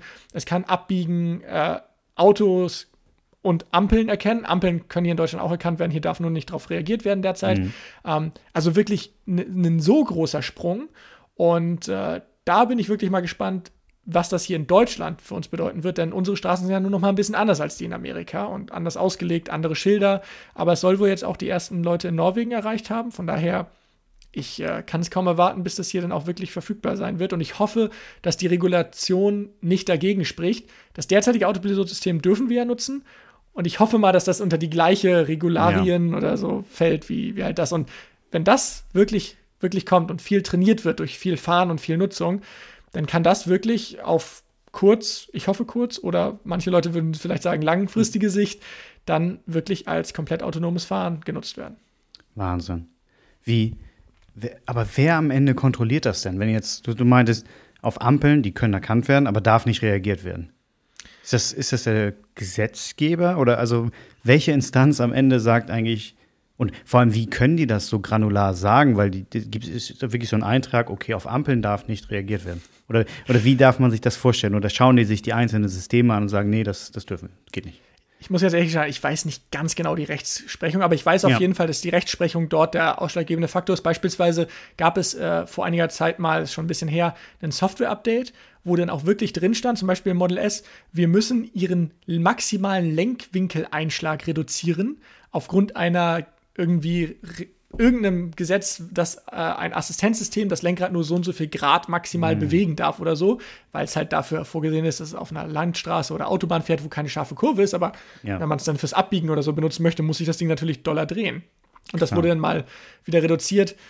Das heißt, es ist meines Erachtens schon sehr viel am Gesetzgeber. Und ja, in, in dem Tesla-Code haben die dann tatsächlich auch diese Möglichkeiten, bestimmte Features für bestimmte Märkte halt über Georestriktionen halt entweder freizuschalten, zu limitieren oder ganz zu entfernen. Ja. Ist das rein über so Geocodes? Das heißt, wenn man irgendwie eine Ländergrenze überfahren würde, also ich mal, stellen wir mal vor, jetzt irgendwie in Österreich würde, würde eine andere Gesetzgebung sein. Dass man dann darüber fährt und dann schupp, funktioniert das auf einmal? Oder? Extrem gute Frage. Ich, ich weiß es nicht, weil es derzeit ja in Europa nicht diese Unterschiede gibt. Ja. Das heißt, ich war mit den Tesla-Fahrzeugen, egal ob es Model S oder mein Model 3, auch schon in verschiedensten Ländern der Welt, unter, also mhm. Europa unterwegs. Und bisher hat sich das Auto immer exakt gleich verhalten in allen Ländern. Ich würde auch wahrscheinlich erstmal behaupten, dass das softwareseitig von vornherein gemacht ist, weil sonst, wenn das irgendwie, weiß nicht, sonst würde das ja über GPS machen, aber da könnte man sicher sonst zu viel auch rumtricksen. wahrscheinlich so. schon. Wahrscheinlich da, da, schon. Dann könnte man irgendwie sagen, oh, das Auto denkt jetzt ist in den USA. Also ein bisschen dann gibt es da irgendwann wie so ein VPN, dass man Netflix USA gucken kann. Dann kann man, kann man irgendwie so ein Tunneling machen, dass man Tesla auf USA fahren kann. Mit allen das stimmt. Ich glaube, die werden schon wissen, wo das zugelassen ist, das Auto, und wahrscheinlich ja. auch das als Gegencheck nutzen.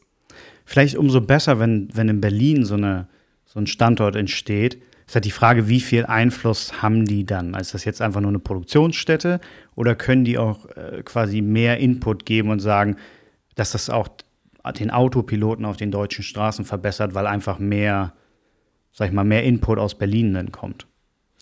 Ich schätze mal schon, dass die Lobbyarbeit, die auch Tesla hier in Deutschland betreibt, oder in, es ist ja eher auf europäischer Ebene, weil ja. wir, wie gesagt, eben gesprochen, dass es eher europäisch äh, veranlasst wird. Aber ich denke schon, dass das nochmal einen zusätzlichen Punkt gibt. Und sind wir jetzt mal ehrlich, nicht zu politisch zu werden hier, aber mhm die deutsche Autoindustrie hat in unserer Politik einen sehr großen Einfluss. Und warum hat sie diesen großen Einfluss? Und warum sehen wir hier bei uns noch zum Teil nicht so starke ähm, Zukunftspläne wie in vielen anderen Ländern der Welt? Letztens ja auch Kalifornien dazugekommen, die gesagt haben, 2035 ist, glaube ich, das letzte Jahr, wo wir Verbrennerfahrzeuge überhaupt verkaufen. Warum sehen wir sowas hier bei uns noch nicht? Weil eben die Automobilindustrie einfach bei uns anscheinend ja noch nicht so weit ist oder die Lobbyarbeit da halt noch so gut gegen funktioniert. Und warum können die das machen? Weil da so viele Jobs dran hängen. Aber wenn ja. Tesla jetzt hier halt eine Gigafactory aufbaut und keine Ahnung, die Pläne sagen ja was von 10.000 irgendwie ne, Angestellten hat oder so, dann sind die plötzlich in einer politischen Region, Berlin, Brandenburg, die ja auch noch so nah am Zentrum, am Herzen dessen liegt, plötzlich jetzt auch eine riesige Kraft. Und wenn die sagen, ja, Moment, wenn wir das nicht machen können, dann müssen wir unsere Fabrik nach Polen verlegen, was von Berlin aus gesehen ein Katzensprung ist. Ja, nicht, dass sie es so schnell machen könnten, aber theoretisch. Und dann hat man vielleicht auch dort einen höheren Einfluss auf die Arbeit und sowieso hinken ja ein paar deutsche Elektro- oder Autohersteller der Elektromobilität hinterher und müssen jetzt hinterher. Und dann sagt sich die Bundesregierung vielleicht, ja, na gut, bei Tesla haben wir auch viele Jobs sicher. Könnte meinen, dass der sich was dabei gedacht hat, vielleicht. Definitiv. Ja, sowieso. Wir, man kommt ja eigentlich nicht an Tesla vorbei oder auch nicht jetzt mit dir in dem Gespräch, ohne über Elon Musk irgendwie ein bisschen, bisschen zu reden. Was, wie, was ist denn so dein, deine Sicht auf, auf diesen sehr faszinierenden Herrn? Ich kenne mal eine Frage, die mir manchmal gestellt wurde: Wenn du mit irgendjemand der Welt ein Mittagessen machen könntest, mit wem wär's? Es wäre bei mir ja. immer noch Elon Musk. Ähm, ich gebe allerdings zu, man darf auch jetzt nicht sektenartig sich hinter den stellen und alles, was er irgendwie mal twittert oder gesagt hat, immer für das Goldenste der Welt nehmen und da blind hinterherlaufen. Ich muss auch sagen, ja. einige Äußerungen, jetzt gerade auch aus der Corona-Pandemie, die er getroffen hat auf Twitter, denen würde ich mich nicht so einfach anschließen. Und ich kann manchmal verstehen, aus welchen Beweggründen diese Sachen getwittert wurden, auch von ihm, oder ich kann es mir wenigstens denken. Aber da stehe ich dann manchmal auch nicht hinter allem. Aber grundlegend ist das ein Mensch, der wie ich persönlich finde, jetzt auch rein persönliche Aussicht, ja. versucht wirklich die Welt zu bewegen. Da ist ja nicht nur Tesla dabei, da ist Neuralink dabei, da ist die mhm. Boring Company dabei, da ist vor allem SpaceX dabei, was die geschafft haben. Alter, unglaublich. Und Teslas, oder ich sag mal, Elons großer Plan ist ja auch mit Tesla auch halt einfach viel Geld zu verdienen, sodass er dann seine ganzen Marspläne irgendwo finanzieren ja. kann. Denn SpaceX ist zum Beispiel ja noch keine öffentlich gehandelte Firma auf den Börsenplätzen. Von daher, das sind halt alles so Sachen, die lassen mich einfach denken oder, oder ich bin davon überzeugt, dass er wirklich ein Mensch ist, der jetzt nicht zwangsläufig daraus auf, darauf aus ist, für sich selbst einen riesigen Reichtum zu erreichen, sondern wirklich. Den hat er faktisch schon. Ja, den hat er faktisch. Stimmt. Ja, oder stimmt er ist, er ist, ja. ist er Milliardär? Ja, wahrscheinlich. Mehrfacher. Mehrfach. Also einer der reichsten Männer der Welt. Aber auch ja. da ist es natürlich, von diesem Reichtum kann er erstmal nur einen kleinen Teil derzeit überhaupt nutzen, weil davon sehr viel in Aktien liegt und sein Aktienkompensationspaket das so vorsieht, dass er diese Aktien dann für einen bestimmten Zeitraum auch nicht verkaufen kann. Wie dem auch sei, auf jeden Fall, selbst wenn er das alles hätte, für mich ist so diese Entstehungsgeschichte von SpaceX und Tesla, wo Elon wirklich seinen letzten Cent im Endeffekt in diese beiden Firmen gesteckt hat, mhm. ist einfach eine, eine Geschichte, wo ich sage, da hat jemand wirklich dran geglaubt. Und zu Zeiten, wo das Ganze, wo jeder den Typen schräg angeguckt hat und gesagt, was machst du da? Du, du verbrennst dein Geld doch nur. Aber ohne solche Leute, ohne solche Visionäre, solche, solche wirklich Denker, die auch gewillt sind, dieses Risiko einzugehen, ohne solche Leute wäre die ganze Welt, glaube ich, deutlich schlechter. Und da gehört auch jemand wie ein Steve Jobs zu, egal was man von ihm als Persönlichkeit halten mag. Auch er hat mit seinem iPhone damals den Markt revolutioniert und wir wären mit Smartphones nicht da, wo wir jetzt wären. Sicherlich wird dann jeder Markt auch über die Zeit verändert, auch bei ja. Smartphones. Nicht jeder hat ein iPhone. Ich persönlich habe keins, auch wenn ich die Firma inzwischen richtig cool finde. Früher fand ich sie immer sehr gehypt und sehr überpreist, aber inzwischen nutze ich auch einige deren Produkte und muss sagen, die machen auch viel Cooles und jetzt gerade mit dem Apple Silicon, da sind halt sehr viele Parallelen. Ja, und, da, und da, da muss ich wirklich wir, sagen. Ist ja morgen, das war wahrscheinlich ja. das große Event. Ich bin. One more thing, ne? Ja, ich, ich, bin, ich bin sehr gespannt. Ich glaube, das wird, wird eine, Menge, eine Menge ändern. Definitiv. Aber da ist halt Elon wirklich einer, wo ich sage, was er erreicht hat, auch als Kind schon, ne? Und dann hat er sein erstes Spiel programmiert damit, was weiß ich, wie jung er da war, und dann hat er dafür sein Geld gekriegt. Ich meine, PayPal, eine App, die ich liebe und im Endeffekt fast jeden Tag benutze, wenn ich irgendwo mobil bezahle über, ja. keine Ahnung, Google Pay, wie ich es nutze, hat nämlich eine super PayPal-Integration. Hey, dann, das ist auch was, was auf seiner Idee damals entstanden ist. Und er hat damit schon sehr, sehr viele Märkte beeinflusst. Und das Letzte, was viele Leute unterschätzen, wenn sie ihn angucken, er denkt immer so, ja, das ist der Typ, ne, der so seine ganzen Startups da filmt und, und hier was macht und da was macht. Er ist der in der Automobilindustrie am längsten amtierende CEO weltweit irgendeiner Firma in der Automobilindustrie. Das muss man mal, also von den Automobilherstellern. Mhm. Keine andere Automobilfirma hat einen CEO, der so lange an der an, an der Macht in Anführungsstrichen, also in der Exekutive ist und diese ganzen Sachen ausführt. Deswegen, wenn man das sagt, Tesla hat wenig Erfahrung. Habe ich nie so betrachtet. Ja, ne? und, und, und ja. wenn man sagt, der Tesla hat so wenig Erfahrung oder so, die haben den erfahrensten CEO, auch wenn die Firma noch sehr jung ist. Das stimmt. Da stellt sich natürlich die Frage immer, inwieweit, also bei Elon weiß, weiß man das eigentlich, aber wenn man sowas sagt, äh, die Person an und für sich hat so unfassbar viele Projekte, die ja so ein Maßstab haben, ist unvorstellbar, dass, also ich würde mir nicht mal ein Projekt davon zumuten können. Also er, er hat einfach mal äh, PayPal gemacht, dann äh, will er den, den Mars erobern, dann, ähm, naja, allein mit, mit, mit seinen Energieplänen, er hat ja, wie, was ich, dieses Solarprojekt, ich weiß gerade den Namen davon nicht. Das ist tatsächlich Tesla Energy auch. Äh, Tesla also, Energy. Fällt unter Tesla. Te ja. Tesla an und für sich. Und das sind ja alles Sachen, die aus seiner Hand entsprungen sind. Ja. Und wir, wir haben da eigentlich eine, eine, wir erleben da gerade in so einer Zeit mit eine Person, die man vielleicht vergleichen wird, vielleicht selbst mit Tesla, also der Person Nikola Tesla, Tesla, ja, ja in, in, in vielleicht 200, 300 Jahren, dass die dann auf Elon Musk zurückblicken werden und das wird einer der größten Visionäre und Macher der, der, der jetzigen Zeit sein und wir sind da so quasi dabei. Ich bin mir, um ehrlich zu sagen, jetzt schon sicher, dass es so ist. Dann alleine, ja. was mit der Elektromobilität in diesen Jahren passiert ist. Ich meine, das, was Elon immer sagt und was ja auch stimmt, ist, es wäre so oder so passiert. Früher oder später, weil Elektromobilität, Elektromotoren ist einfach die effizienteste Art, ein Auto anzutreiben. Und auch wenn die Technologie zum Teil noch in den Kinderschuhen steckte oder vielleicht je nachdem, wie man es definiert, steckt, hat im Endeffekt keiner eine große Chance, da irgendwie drum rumzukommen. Das heißt, irgendwann ist einfach das ganze Öl verbrannt und auch wenn das noch, noch so lange dauert, irgendwann ist es zu Ende und dann muss mhm. man was anderes anschaffen. Und dann wäre es vielleicht eh darauf hinausgelaufen oder ziemlich sicher. Er hat es beschleunigt und das ist wichtig. In anderen Bereichen, wie der Raketentechnologie mit den selbstlandenden Raketen, keiner hat gesagt, wir müssen jetzt plötzlich Raketen landen oder den Mars keiner. Es gab da keine großen Pläne. Und plötzlich nee. ist es wie ein Rennen zum Mars oder ein Rennen, die nächste Rakete zu landen. Also ich glaube schon, dass er jetzt schon seinen Platz in den Geschichtsbüchern hat. Die große Frage wird halt noch sein, Tesla als Firma und nicht nur die Ideen von Elon. Wie wird sich diese Firma weiterentwickeln? Kann sie, wie du jetzt auch am Anfang oder wie wir schon am Anfang beide besprochen haben, wird sie auf ewig sozusagen so dieser, dieser Nordstern sein, wo alle denken, da will ich hin. So ein bisschen wie, ich sage jetzt mal einfach, ne, das iPhone und Apple. Oder wird es eine Firma sein, die irgendwann von der Konkurrenz eingeholt und vielleicht sogar überholt wird und einfach eine von vielen ist. Ich glaube, nichts mhm. ist schlecht, denn beide Szenarien bedeuten, Tesla ist groß geworden und die Welt ist dadurch besser, dass es mehr Elektromobilität ja. gibt. Auf der anderen Seite kann es natürlich auch bedeuten, Tesla ist einfach schon jetzt so weit vorne und das wird weitergehen. Ja, viel, vielleicht. Aber es ist dann auch die Frage, das hängt auch ein bisschen davon ab, wie viel hängt das von dieser Einzelperson ab. Und ich, man hat ja schweren Einblick, aber gefühlt, weil einfach durch, durch seine Historie, die hat, hat man, vermutet man ja, dass sehr viel von ihm abhängt. Dass er sehr großen Input hat.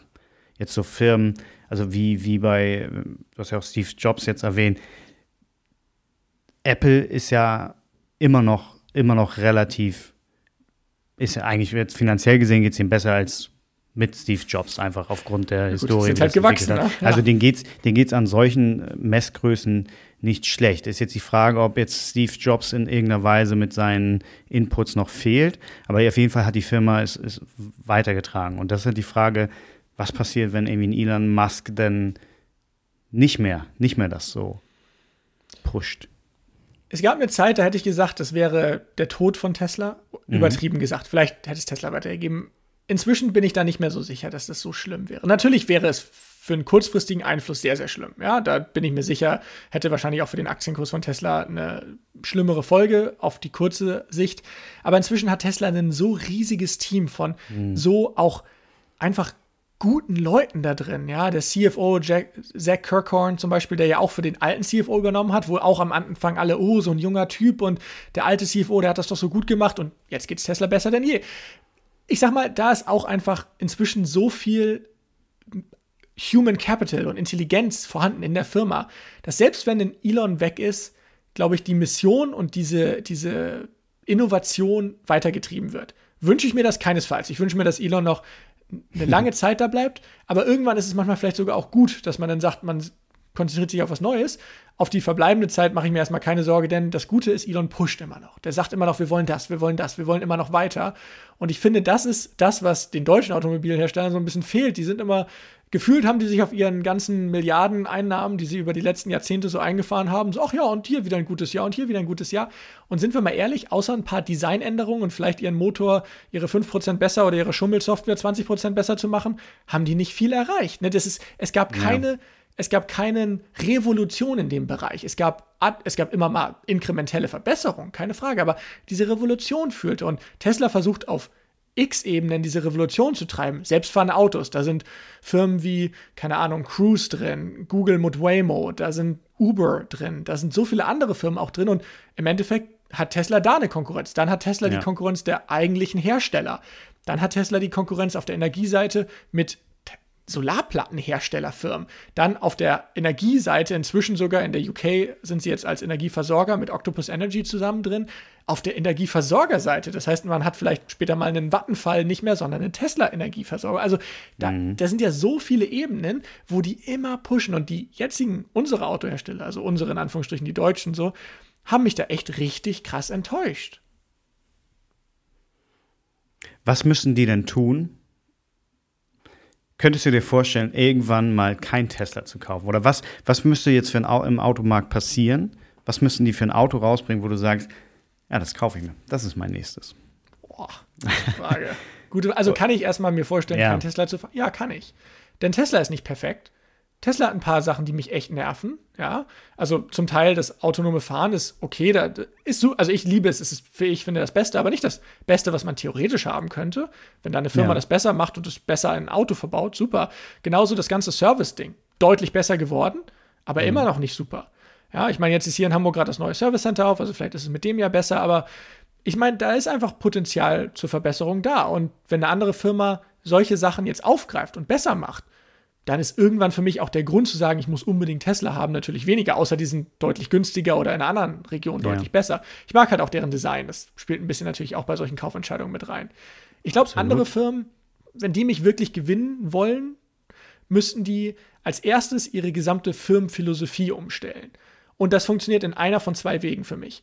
Entweder eine Firma wie, keine Ahnung, Audi oder VW oder Mercedes, BMW, Porsche, wer auch immer, sagt wirklich, okay, wir müssen jetzt nur noch Elektroautos bauen und die können das nicht von jetzt auf gleich umstellen. Das weiß ich. Das ist auch total unrealistisch.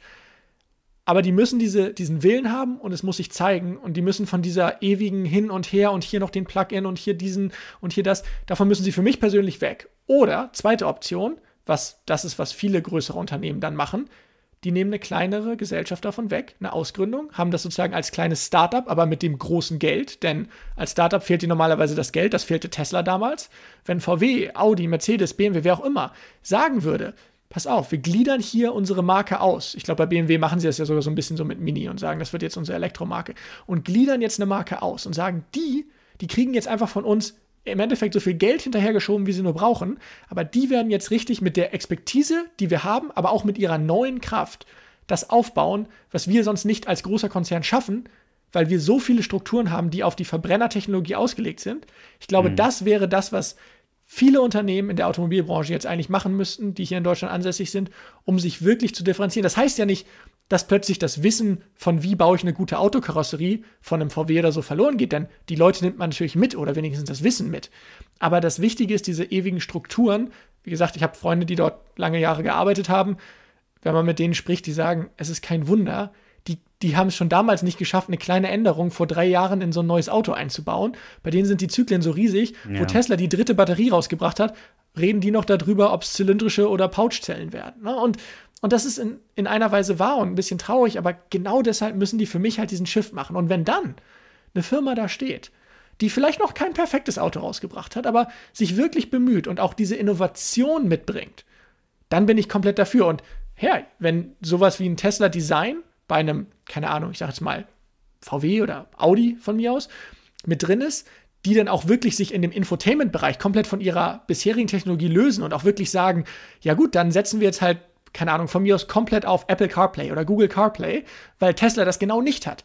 Ne? Ich ja. meine, Volvo, du hast vielleicht die, die Volvo-Werbung gesehen, die haben sich sehr stark. Genau, genau das fiel mir gerade ein, der neue XC40 oder so. Ja. Dieses Elektro-Ding, das, das. Und da dachte ich, endlich. Das ist schlau. Da ist einfach ja. mal, das Volvo als Firma hat gesehen, hey, dieses ganze Infotainment-Ding, das kann Google einfach besser. Also das einfach mal dieses Eingeständnis, dass sie nicht anfangen, ah, wir müssen unseren eigenen Kram basteln. Nee, sondern ihr seid Autobauer. Dann sagt doch, wenn ihr die Elektronik und das Infotainment nicht so gut könnt, dann nimmt Google CarPlay. Und, und integriert das unfassbar ja. gut. Eben. Und auch wenn Teslas Auto also, oder gesamtes Infotainment-System super ist, ja. Das Navi beruht zwar auf Google Maps, aber halt mit einer eigenen Tesla-Overlay. Das ist nicht so gut wie einfach Google Maps. Ich finde mich noch oft im Tesla, sitze mhm. da, bevor ich losfahre und gebe auf meinem Handy meine Route ein, um mal zu checken, ob das denn wirklich die richtige Route ist, die da angezeigt wird. Achso, ich, dachte, ich dachte, das benutzen. Ich dachte, das wäre irgendwie Google Tun Maps. Sie? Tun sie, aber du hast zum Beispiel keine Option derzeit für alternative Routen. Das heißt, manchmal siehst du ja schon auf Google Maps irgendwie, die eine Route ist da noch eine Minute schneller oder so. Und die haben halt ihre eigene Navigationsoverlay drüber für ihre Supercharger, was wiederum natürlich mhm. gut ist, das will ich ja haben. Ja. Auf der anderen Seite ist es eine Limitation von der derzeitigen Version von Google Maps, die deutlich besser ist als jetzt die von Tesla und auch die, diese Update-Geschwindigkeit bei Tesla ist noch ein bisschen langsamer. Von daher, da ist Potenzial da im Markt, durchaus Autos zu bauen, die Tesla den Rang ablaufen könnten. Die große Herausforderung, und das kommt wieder so ein bisschen auf das zurück, was du am Anfang gesagt hast, es ist nicht schwer, ein Auto zu bauen, was gut ist. Und auch vielleicht mhm. nicht 10 oder 100 oder 1000. Aber ein Massenauto zu bauen, was gleichbleibend hohe Qualität hat und man dann auch noch lange Zeit, nachdem man es verkauft hat, entsprechend diesen Service und so macht, wo ja, sind wir ehrlich, unsere eigentlich deutschen Automobilhersteller ein gutes, eine gute Historie mit haben, mhm. das ist die große Herausforderung. Und da frage ich mich halt, ob sie das können, wenn sie es mit ihrer eingefahrenen alten Firmenstruktur versuchen anstatt einfach zu sagen, wir gliedern hier was aus. Ne? Oder halt wirklich das Steuer in Anführungsstrichen rumzureißen und zu sagen, hey Leute, in fünf Jahren ist hier schottendicht mit äh, Verbrennern. Aber das sagt ja keiner der Deutschen, weil Automobilhersteller, dann, dann würden sie plötzlich ne, sehr viele Leute verärgern und dann würde es hier Streiks geben, dann sind die ganzen äh, Gewerkschaften da, die da komplett sofort gegen in, auf die Decke steigen würden. Und damit verbaut sich Deutschland halt auch zu gewissen Maßen so ein bisschen eine sehr innovative Zukunft. Denn wo kommen die ganzen großen Marken der Welt her? Das ist nicht Deutschland. Spotify ist, glaube ich, so das coolste Exempel aus Deutschland, ne? Aber so viel mehr das, haben wir, glaube ich. Ist das Deutschland nicht? Ich dachte, das wäre ein skandinavischer. Ich bin mir ziemlich Krams. sicher, dass Spotify, ich, ich müsste jetzt lügen, aber ich glaube, das ist so die immer die typische so Frank Thelen Erfolgsgeschichte, die er immer mal Echt? ganz gerne. Achso, ganz gerne ich dachte, das wäre irgendwie so ein boah, irgendwie Skandinavien, ich hätte jetzt so Norwegen oder so gedacht. Spotify ist, äh, nee, ist, äh, ach, nee, verdammt, also die Headquarter sind tatsächlich in Skandinavien, du hast recht. Ja. Tut mir ja. leid, da habe ich mich, äh, da habe ich mich hier. Alles gut. Ja, das ist natürlich, ah gut, aber vielleicht der europäische, so große. Ja, der, der Thiel, der rühmt sich mit, mit allem gerne. Nein. Ah, nee, nicht der Thiel. Wer, wen meintest du gerade? Ja, doch, Peter, Peter Thelen. Peter, ja. Äh, nee, ist nicht Peter Thiel, Frank Thelen, Gottes ja, Willen. Ja, Aber Peter Thiel gibt es auch, aber der ist im Silicon ja. Valley. Genau, der ist im der, Silicon Valley. der ist, der ist auch nicht schlecht. Wahnsinn, ja. Was, was ich noch gesehen habe, auf, auf, deinem, auf deinem Channel, dass du auch ganze, äh, einfach so Fahrräder auch getestet hast. Das ja. äh, Mai, wie hieß das eine? Mai, Mai Esel? Mai Esel. Mai Esel. Cooles Mai Ding. Elektroholzfahrrad. Ja. Geiles Ding, ja. Ist unglaublich, was die eingestellt haben, ja. Ja, generell, also ich versuche es auch tatsächlich, auch wenn sehr viel Content einfach nur mal Tesla ist und ja. sind wir ehrlich, das wird auch immer gern geschaut. Ähm, und ich habe so meine typischen Sachen wie so Software-Update-Videos, die ich dann immer ganz gerne bringe. Ich interessiere mich generell für Elektromobilität und ganz ehrlich, wenn man eine Autofahrt vermeiden kann, dann nimm das Fahrrad. Ich persönlich fahre neben dem Tesla einen Twizy, dieses Mini-Mini-Elektroauto von Renault, schon mhm. bevor ich Ach, den Tesla ja. hatte. Ähm, und halt Elektrofahrräder. Und Aber ist das nicht so offen? Ja, man kann allerdings denen auch von Werk aus mit Türen kaufen und sich dann so Aftermarket-Scheiben dran bauen. Und ha hast du Scheiben dran? Oder? Ja, habe ich. Okay, also, ich wollte gerade sagen, weil, weil ich irgendwie das Ding ja. sonst offen kenne. Aber es ist nicht, es ist nicht dicht, ne? Also da, das so. läuft trotzdem noch ein bisschen und also es ist jetzt nicht so wie eine Autoscheibe, die dann wirklich dicht ist. Also da sind schon so kleine Schlitze, die auch offen sind. Also aber es ist nur dein, dein gut, gut Wetter. Ne, ist das ein Auto? Oder? Es ist offiziell ein, ich glaube, es gilt unter der Klasse Kabinenroller oder Quad oder ja. so. Äh, man darf es tatsächlich auch, wenn man das in so einer abgespeckten Variante kauft, mit, mit 16 schon fahren mit einer anderen Führerscheinklasse, braucht dazu nicht die normale. Ähm, ich habe allerdings einen Twizy, der dann halt auch 80 km/h an der Spitze fährt und damit braucht man halt einen normalen Führerschein, weil der dann auch auf entsprechend Autobahnen und überall fahren darf. Auch wenn ich nicht ja. empfehle, damit auf die Autobahn zu fahren. Aber naja. Da kann man auch um, nur alleine drin sitzen, oder? Nee, tatsächlich zu zweit. Echt? Also es gibt, ja, es gibt den als Cargo-Variante, den fahren manche Pizza-Auslieferdienste hier bei mir oben in Hamburg zum Beispiel. Ja. Äh, da ist dann hinten ein Kofferraum, den man richtig so mit einer Klappe aufmacht und da ist dann eigentlich, wo die zweite Person sitzt. Aber nee, ich bin oft zu zweit unterwegs mit dem Ding. Also ist, ist, äh, hm. ist jetzt nicht das bequemste. Also gerade ich, ich bin knapp so irgendwie 1,90 rum. Es ist jetzt hinten nicht super bequem, aber ich saß auch letztens wieder auf einer Fahrt äh, hinten drin. Also es funktioniert. No. Ist ein cooles. Und ganz ehrlich, also ich sage das immer wieder, ich würde das Ding um nichts in der Welt weggeben, weil in der Stadt ich fahre mit, ich fahre nur mit dem, ich fahre so selten mit dem Tesla in die Stadt, weil außer ich weiß ganz genau, ich habe da, wo ich hinfahre, einen Parkplatz in der Stadt, fahre ich mit einem Twizy, weil das Ding kriege ich überall hingestellt. Ist offiziell Absolut, mit einem E-Kennzeichen. Das heißt, ich, ich habe die gleichen Vorteile wie mit einem Tesla, darf kostenlos parken, da wo man sonst einen Parkschein ziehen muss, bis zur Höchstparkdauer mit einer Parkscheibe. Also, das Ding ist für mich persönlich, auch wenn es eine ganz andere Art von Luxus ist, ich habe einen Luxus, dass ich nie einen Parkplatz suchen muss und das ist für mich äh, genügend wert, um so ein Twizy äh, in meinem, in Anführungsstrichen, Fuhrpark zu halten. Und ich liebe das Ding. Es bringt einfach Spaß. Ne? Ja. Aber der, sonst hast du auch, also es ist nicht dein Fahrrad gewesen. Das war, war das nur so, so eine Art äh, YouTube-Kooperation oder, oder? Genau. Also manchmal sind wir ehrlich, also ich, ich bin auch immer ganz offen. Manchmal ja. schicken mir Firmen etwas zu oder fragen mich an und sagen, hey, wir haben hier irgendwie ein neues Produkt. Zum Beispiel war es bei äh, dem FunMove auch so, dem S3. Ich persönlich habe mhm. das S2, das habe ich komplett eigenbezahlt alles. Da habe ich ein Video drüber gemacht, aber einfach nur, weil ich es interessant finde, genauso wie mit dem Tesla. Da ja. zahlt mir ja Tesla irgendwie kein Geld für oder so. Äh, auch FunMove oder MyEsel zahlen mir kein Geld dafür. Fahrrad, falls, also. Achso, genau. Also ja. FunMove ist ein, ist ein Fahrrad, genau, ist ein ja. Elektrofahrrad, so ein etwas Designmäßiges, so ganz cool gehandhabt. Und MyEsel ist auch cool ein Elektrofahrrad. Aus, Ähm, die zahlen mir dafür kein Geld. Manche YouTuber kriegen dann ja dafür Geld, wenn sie irgendwie Videos mhm. über Sachen machen. Ich äh, habe dafür für diese Videos zum Beispiel kein Geld bekommen. Ähm, das Einzige, was die mir dann geben, ist sozusagen, die geben mir einfach das Fahrrad für eine gewisse Zeit. Also zum Beispiel für bei dem Fun Move dann für irgendwie ein, zwei Wochen oder so. Und dann kann ich halt testen und meine Erfahrung teilen, weil ich halt zum Beispiel bei dem Fun Move S3, ich fahre die Vorversion S2, kann halt so ein bisschen einschätzen, wie gut das Fahrrad ist, vielleicht wie schlecht es ist. So einfach meine Meinung dazu. Und äh, ich hoffe immer, dass meine, in Anführungsstrichen, oder nicht Anführungsstrichen, meine Reviews da dann entsprechend auch Leute äh, darüber gut genug informieren, ob das Fahrrad kaufwürdig ist oder nicht, oder ob es halt deren eigenen Case abdeckt, den man mit so einem Fahrrad abdecken möchte. Weil jeder nutzt ja vielleicht ein Fahrrad für was, für was anderes. Ich kenne Freunde von mir, die nutzen das rein als Sportgerät. Für mich ist es rein, ich will von A nach B fahren. Ich nutze das nicht so wirklich, um irgendwie durch die Landschaft zu fahren. Ganz selten ja. mal und ja. Nee.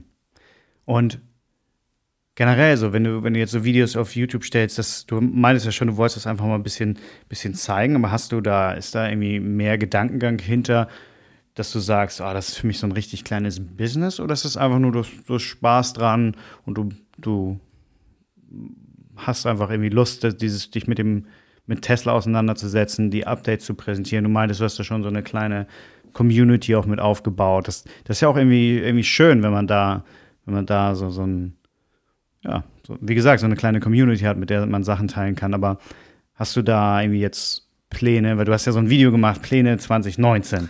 Hast du, gibst jetzt so Pläne 2021, wo, dass du irgendwie sagst, ah, ich will noch gewisse, ich will einfach mit dem Kanal würde ich gerne noch dahin oder vielleicht sollen meine Videos in die Richtung oder irgendwie, ich will noch einen Podcast machen oder ich will irgendwie, ich weiß ja nicht.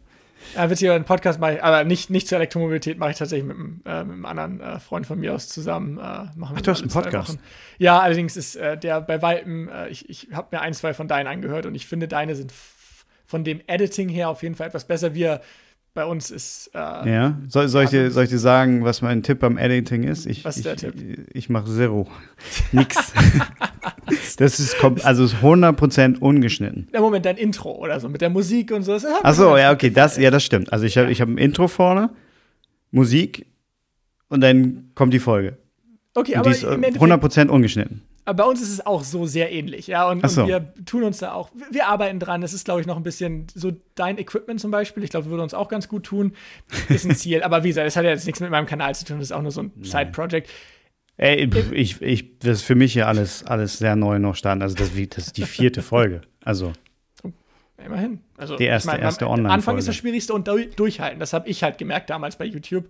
Mhm. Das war so, wie gesagt, 2016 die ersten Videos. Ich glaube, nach sechs oder so habe ich irgendwann, habe ich es mal einen Tag geschafft, nicht das Video zu editieren und hochzuladen und dann war für mich plötzlich so, habe keinen Bock mehr. So, das ist dann wirklich, ich, ich kenne mich da und wenn ich sowas nicht dann wirklich durchziehe, dann ist bei mir irgendwo sehr schnell auch dieser, dieser Lustfaden dann weg und dann ist das so hin und her geschleift. Ich habe dann irgendwann nochmal so ein Model X-Video ein Jahr später hochgeladen und das war's dann.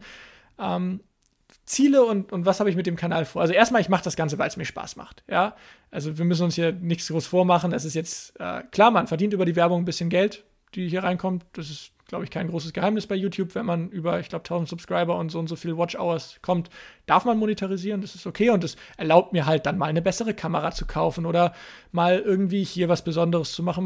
Das ist halt nett, ähm, aber ich mache es, weil es mir Spaß macht und sonst könnte ich das auch gar nicht. Ähm, für mich selbst verantworten. Denn die Zeit, die da reingeht, ist äh, nicht gut genug bezahlt, wenn man das ja als mhm. Job bezeichnen würde, ähm, als dass ich das dafür wirklich machen würde. Es ist, ich mache es, weil ich gerne das mache, weil ich mich freue, wenn es auch nur eine Person gibt, die sich das Video anschaut und sagt, geil, heute habe ich was Neues gelernt, oder es eine Person gibt, die sagt, ach so, Elektromobilität ist also doch ganz anders, als ich es gedacht habe. Das ist mein Ziel damit und ich hoffe auch einfach, dass ich das für mich als Ziel behalten kann und dass ich nicht irgendwann abdrifte und irgendwie kommt dann ein, irgendeine große Firma und sagt, oh, wir zahlen dir jetzt aber 100.000, wenn du hier den, den Taycan irgendwie fährst oder so. Ich hoffe einfach, dass ich nie in so eine Situation komme, Würdest wo du dazu Nein sagen? Keine Ahnung. Ich, die, die Schwierige ist halt, ich möchte, und das ist mir ja. persönlich auch so wie, ich möchte halt auch diese Unabhängigkeit behalten, denn für mich ist YouTube ein Punkt im Leben, wo ich machen kann, was ich will. Wenn ich Lust habe, ja. Ein Fahrrad ein Video drüber zu machen, dann kann mir keiner sagen, nee, darfst du nicht, dann kann ich, das kann ich einfach machen. So, da, da muss mir im Zweifelsfall muss ich mir vielleicht selbst kaufen, okay, das ist dann mein Ding. Ja. Na, aber vielleicht will ich ja eh ein Fahrrad haben und vielleicht habe ich da eh Lust drauf. Und das ist für mich diese Freiheit und ich hoffe, dass ich das als Hauptgedanken dahinter haben kann. Nichtsdestotrotz, ich möchte natürlich, dass der Kanal weiter wächst und ich damit mehr Leute diesen, diese Informationen bringen kann, dass hoffentlich sich mehr Leute an meinen Inhalten erfreuen, dass die Community wächst und dass dadurch halt auch neue Möglichkeiten geschaffen werden. Ähm, sei es im Bereich von YouTube einfach, dass man da dann zu irgendwelchen, keine Ahnung, irgendwann in Zukunft mal wieder Events oder so eingeladen wird oder so. Einfach Möglichkeiten, die es mir erlauben, die Positivität, die ich hoffe und versuche meistens mit meinem Kanal auszustrahlen und diese, ja, einfach diese Motivation für das Thema anderen Leuten beizubringen und anderen Leuten zu zeigen, so, hey, das ist ein cooles Thema, das bringt Spaß und das ist mhm. etwas, wo auch hier in Deutschland wirklich eine Industrie von leben kann. Und ich hoffe, dass das auch 2021 der, der Fokus bleibt und es sich da weiterentwickelt. Und wenn dann nebenbei halt dadurch entsprechend eine Einnahme wächst oder so, dann hoffe ich, dass das dazu führt, dass dadurch meine Videos besser werden. Ich weiß nicht, wenn du vielleicht so ein bisschen durchgeschaut hast. Ähm, Ganz am Anfang habe ich zum Beispiel mit meiner Laptop Mikrofon und Kamera aufgenommen. Und das war für solche Videos, wo ich manchmal erzählt habe an irgendwelchen Tabellen, an irgendwelchen Excel-Tabellen ja. damals noch. Das war Horror. Wenn ich mir die jetzt anhöre, ich schäme mich für diese schlechte Audio- und Bild Videoqualität und so. Aber darf ich dir eins sagen? Man, man selber ist oft, gerade in solch qualitativen Sachen wie Videoqualität, Tonqualität, der größte Kritiker. Das ist so, man, also auch wenn ich, ich vermag man, dass wir beide sehr technikaffin sind und da achten wir auch mehr drauf. Aber ich hatte auch jetzt eine andere Folge mal aufgenommen, die jemandem gezeigt und ich war gar nicht so zufrieden mit dem Ton, weil das Fenster die ganze Zeit da offen war, weil das war wegen der Lüftung mussten wir das machen. Und ich, ach so, habe ich gar nicht gehört. Ich, und das hat mich, das hat mich die ganze Zeit total gestört. Aber das, also da manchmal, da hat man ja natürlich seinen eigenen Anspruch, den du auch dann erfüllen möchtest. Das ist ja auch völlig richtig. Aber, aber ich glaube, das halt so fällt nicht so ins Gewicht. Ja, bei, bei manchen anderen nicht, das glaube ich auch, aber der, ja. ich finde, der wandelt sich auch extrem stark. Und inzwischen, also jetzt, ich darf es gar nicht zu laut sagen, aber früher, da habe ich mich zum Teil einfach wirklich hingesetzt und ich habe mir überlegt, mhm. über was redest du heute? Und habe mhm. mich da hingesetzt, meine kleine GoPro, die ich damals, habe ich immer noch, aber nutze ich halt jetzt seltener, habe mich hingestellt, habe angefangen zu reden und das Ding so durchgezogen und dann manchmal noch ein paar Schnitte gesetzt oder mhm. so. Und das war's dann. Ne? Und, und inzwischen habe ich auch Ansprüche, dass wenn Leute sich ein Video angucken, ich deren Zeit nicht in Anführungsstrichen verschwenden möchte. Das ja. heißt immer noch, wenn ich finde, ich möchte über das Thema reden, werde ich darüber reden, auch wenn zehn Leute unten schreiben, das ist, das ist zu lang und so und so, dann denke ich mir immer, okay, das ist halt mein Stil und ich möchte es machen, was Es ist Spaß ja auch macht, eher dein ne? Stil. Du hast ja relativ ausführlich immer ja. Äh, deine Videos. Genau, aber inzwischen habe ich auch so das eine oder andere. Ich habe mal so ein Tesla Model S beim TÜV-Video zum Beispiel gemacht mhm. äh, in der letzten Zeit und halt auch mit deiner neuen Kameratechnik und so. Und da habe ich dann auch mehr tatsächlich drauf versucht, ein Skript zu haben, das wirklich dann auch abzuarbeiten. Ne? Das heißt nicht, dass ich dann da alles nur irgendwie dumm ablese oder so. Und ich hoffe, das wird auch da nicht der Fall sein. Ich hoffe, das kommt auch so rüber, dass ich mir da schon Gedanken mache, was ich wie sage und so. Aber das ist tatsächlich dann einfach so diese, dieser eigene Anspruch, der, der wächst und plötzlich sieht man so, ah, ich kann tatsächlich auch höher, in Anführungsstrichen, höherwertigen Content produzieren. Ich habe tatsächlich auch mhm. gute Ergebnisse damit gesehen. Also das heißt, da wurden dann entsprechend auch Videos halt einfach mehr angeschaut. Und dann denke ich mir, okay, das, das, wenn man mehr Arbeit reinsteckt, dann bringt das auch was. Und dementsprechend dauert es halt jetzt, wo ich vielleicht früher ein Video gefilmt, editiert und hochgeladen habe, in, keine Ahnung, ich, ich, ich habe keine Zahlen dahinter irgendwie. Ja zwei, drei Stunden, dauert es ja vielleicht jetzt fünf, sechs, sieben Stunden, weil da halt mehr Arbeit drin steckt. Aber dann bin ich auch echt zufrieden mit dem Ergebnis und hoffe entsprechend, dass die Viewerschaft des Kanals das entsprechend dann auch gut findet oder sich daran erfreut. Ja, ist schön. Ist eigentlich ein schöner Gedanke, dass du so sagst, dass du einfach für dich den, den Spaß suchst und einfach, wenn es eine Person ist, dass, dass dir das ausreicht. Das, ich finde, das merkt man auch in deinen Videos. Das, äh, Danke. muss ich, muss ich so sagen. Und ähm, jetzt habe ich gerade den Punkt ein bisschen verloren. Was, worauf wollte ich hinaus? Ähm, was du eigentlich jetzt mit den, mit den größeren Zielen für 21 ähm, haben möchtest, könntest du dir denn vorstellen, ähm, das hauptberuflich irgendwann zu machen? Oder ist das so, nee, das ist absolut mein, mein Hobbyprojekt und ich, ich möchte mich nicht. Also siehst du dich selber als YouTuber? ist, ist, ja so eine, ist ja manchmal so eine, so eine komische Bezeichnung, aber sagst du von dir selbst, ja, ich, ich bin YouTuber. Also faktisch bist du Faktisch ja. bin ich Und jetzt so gerade ja. so über ein, einige Grenzen rüber würde ich sagen, so ja, ich kann mich inzwischen als so einer bezeichnen, wenn ich es ja. wirklich möchte. Allerdings gehe ich jetzt nicht irgendwie, wenn mich jemand fragt, was machst du, ist nicht meine erste meine mhm. erste Antwort YouTuber oder ich bin YouTuber oder so. Es ist dann halt meistens, fällt es vielleicht irgendwo mal im Nebensatz oder so. Und das ist halt auch eine von vielen Sachen, die ich in meinem Leben mache. Du sagst gerade, ich mache es auch nicht hauptberuflich. Das bedeutet, ja. ich habe da einfach im Moment diesen Spaß dran und kann ich es mir vorstellen, irgendwann mal hauptberuflich zu machen? Also ja, ich, manchmal denke ich mir schon, boah, hättest du jetzt die Zeit, ne? hättest du jetzt die Zeit, den Tag wirklich darauf zu fokussieren. Gerade jetzt in der Winterzeit ist es so schwer. Ich arbeite gerade an einem Review, habe ich in den letzten Videos ja schon zweimal angesprochen, inzwischen von mhm. so einem mhm. Elektrofahrrad. Ich habe im Moment einfach das Problem, dass ich während der Tageszeit arbeite normal. Und, ja. und dann ist es abends dunkel und dann kann ich einfach nicht mehr so viel filmen manchmal, was ich dann halt machen möchte. Dann macht man das halt am Wochenende, aber auch da hat man manchmal Pläne. Es gibt Familie, es gibt Freunde und so. Und dann ist einfach tatsächlich so das weg. Und manchmal denke ich mir auch, ein Tag die Woche. Und tatsächlich, wenn ich irgendwann mal in der luxuriösen Situation bin, dass sich das alles so gut trägt und das auch alles so weit dann passt, würde ich vielleicht anfangen, diesen Weg zu beschreiten, indem ich mir vielleicht einen Tag, also Teilzeit gehe und dann ja. noch 80 Prozent arbeite, den Montag oder so frei mache und dann diesen Tag dediziert für YouTube oder für halt diesen, diesen Kanal aufwende. Schön. Ich glaube, ich glaube, deine Community wird sich auf jeden Fall freuen, wenn du da noch, noch, mehr, noch mehr Content lieferst. Ähm, und gibt es da irgendwie noch so andere auch Ideen, die du im Hinterkopf hast? Oder hast du das gesamte, weil du, du hast ja eigentlich auch einen schönen Namen für, für deinen Kanal äh, geschaffen. Das ist ja offen für, für eigentlich alles. Das bewegt sich ja dann nicht nur vielleicht in der Elektromobilität. Wo würdest du sagen, wir haben jetzt ja da äh, viel drüber geredet, Hast du da irgendwie noch eine Passion, die völlig abseits davon liegt, wo du schon mal gedacht hast, hm, vielleicht will ich da ein Video zu machen, aber irgendwie passt das, das würde jetzt meine Community, wenn ich da jetzt das hinlade, würden die denken so, hä? Das hat ja überhaupt nichts mit Elektro oder Tesla zu tun. Ja, gibt es tatsächlich. Äh, seit einiger Zeit, ich glaube, du bist der Erste, dem ich so wirklich erzähle, aber ich, ich habe ich, ich, mag sehr gerne Kindern Programmieren beizubringen. Wir haben bei uns auf der Arbeit so ein, tatsächlich so ein Programm. Im Moment ist das natürlich alles so ein bisschen weniger wegen Corona, aber ähm, das ist Open Roberta. Es, es, hat so Open Roberta, ich weiß nicht, ob du es kennst, es ist einfach so eine visuelle Programmieroberfläche, kann sich auch jeder angucken, kann man einfach raufgehen. Yeah. Und die funktioniert mit verschiedenen Roboter-Plattformen. Und zum Beispiel gibt es eine Plattform, die heißt Calliope oder diese mhm. Lego Mindstorm-Dinger funktionieren auch damit. Und die kenne ich, ja. Ich liebe das. Wir bringen das Kindern so der Klassen so fünf, sechs, sieben so zum Teil bei.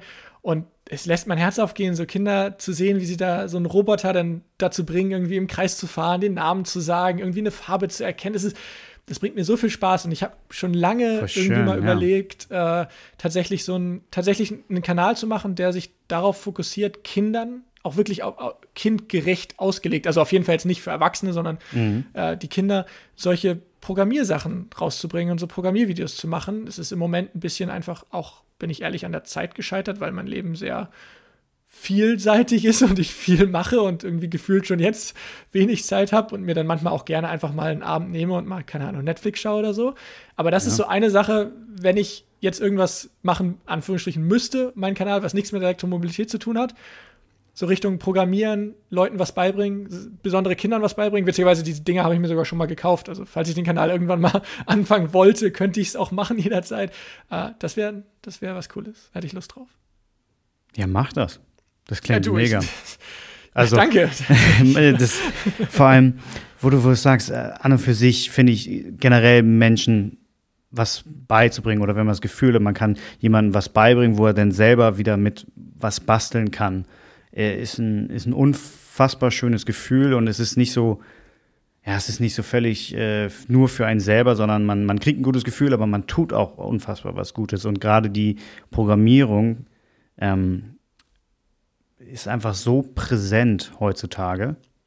Also ich auch durch mein Studium oder auch, ich habe mal auch studiert, weil ich mich vorher schon viel mit Programmierung auch so beschäftigt habe, dass ich wende das in, in relativ vielen Sachen an, obwohl ich jetzt gar nicht mehr in der Software irgendwas entwickle. Aber sei es nur, dass man mal, ach, irgendwie, äh, mir fällt schwer ein Beispiel an, aber irgendwie mit einer Website, da musste man irgendwas gemacht sein, dann, dann weiß man, kann man mit JavaScript da so ein bisschen ein paar Sachen schneller auf der Website ausführen.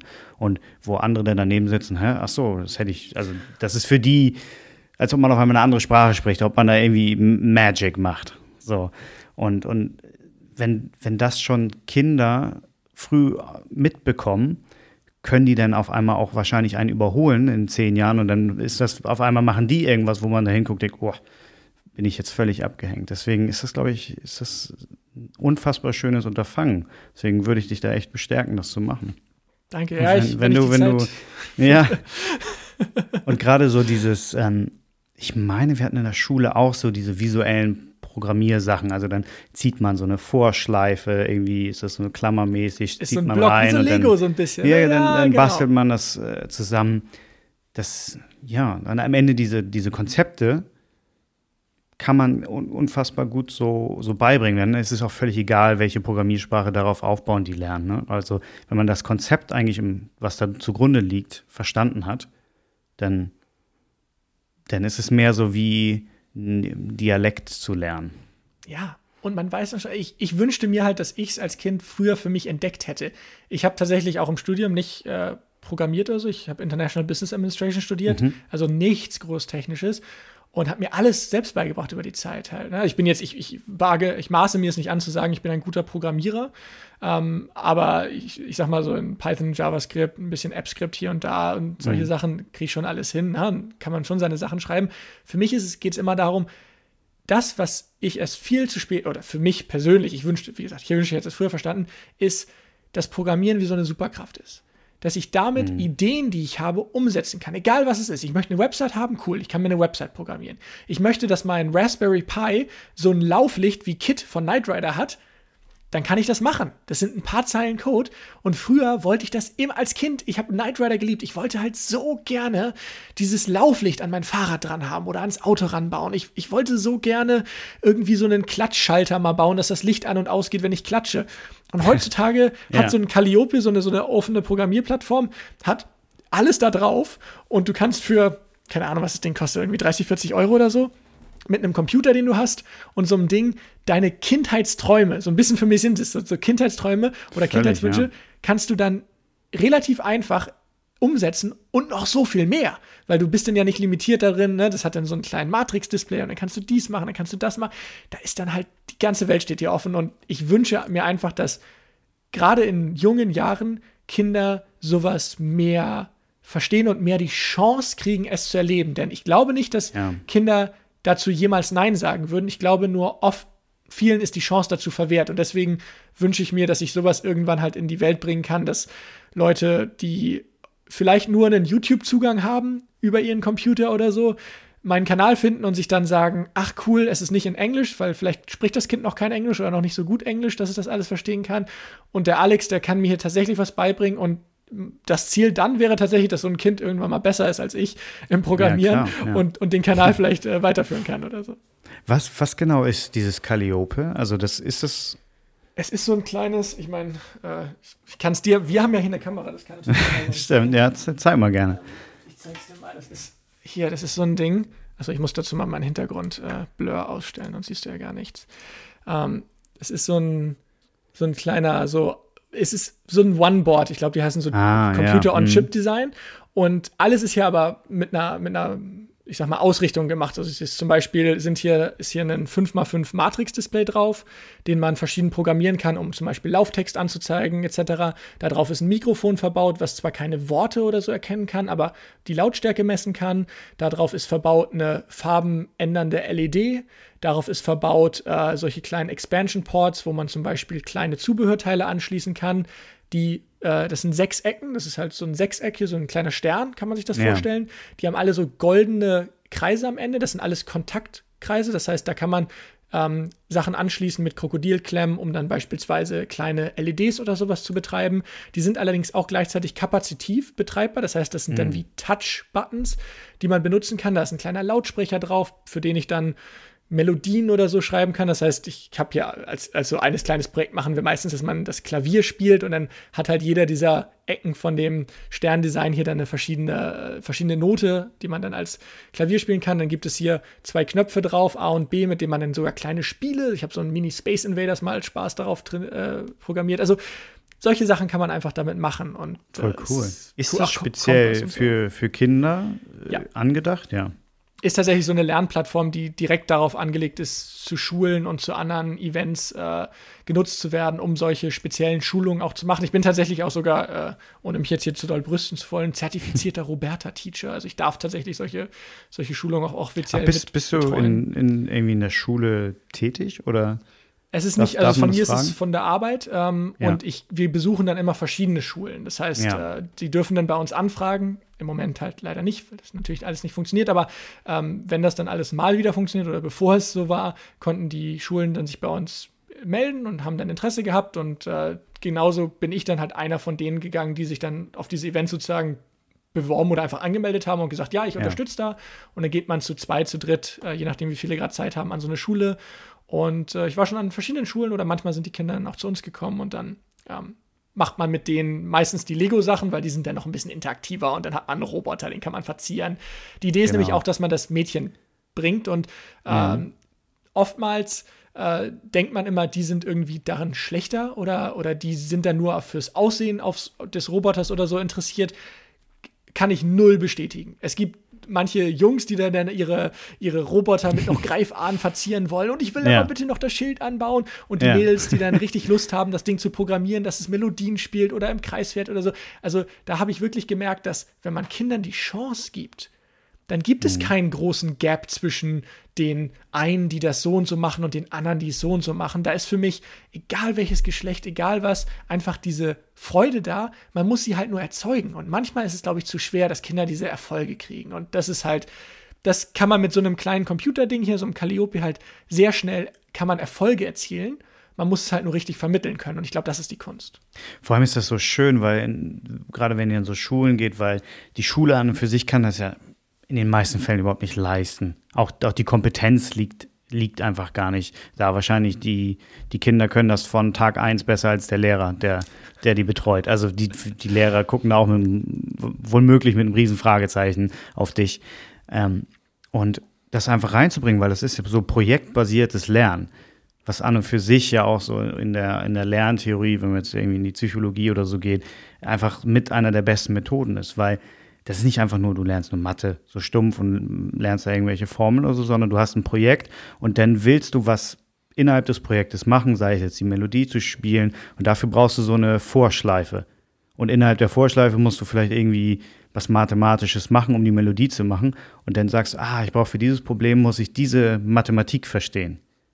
Dann hat man einen ganz anderen Anreiz, sich damit zu beschäftigen anstatt Komplett. einfach nur quasi diese theoretische Mathematik zu lernen, um sie zu lernen. Weil ja. dann auf einmal haben die so eine Begeisterung da, dafür entwickelt. Deswegen finde ich das unfassbar schön und finde das schade, dass, also ich habe das in meiner Schulzeit nicht, nicht so erleben dürfen. Ja, ich muss dankenderweise sagen, ich hatte immer sehr gute Lehrer, aber sowas Spezielles in der Art hatten wir halt damals auch nicht. Und deswegen finde ich das so schön. Und ähm, ich hoffe, dass einfach solche Initiativen generell Förderung finden und, und Anklang finden. Äh, denn es ist immer natürlich ein Geben und Nehmen, denn, oder was heißt ein Geben und Nehmen? Es ist auch, im Endeffekt muss auch Interesse von Schulen da sein, dass Lehrer das mit ihrer Klasse machen oder Lehrerinnen das mit ihrer Klasse machen. Das ist auch wichtig. Also auch da diese Motivation zu haben oder sich als Lehrer oder Lehrerin entsprechend weiterzubilden, um sowas vielleicht selbst durchzuführen und als ja. Klassenprojekte wirklich zu machen. Von daher auch da ist, denke ich mal, noch viel Luft nach oben, aber es sind gute Starts und ja, es ist irgendwo so meine, meine zweite Passion geworden, halt generell Leuten zu also ich, mir macht es immer Spaß, Leuten zu helfen und im Idealfall sogar denen irgendwas zu zeigen, was sie danach vielleicht selbst verwenden können und selbst ausbauen können.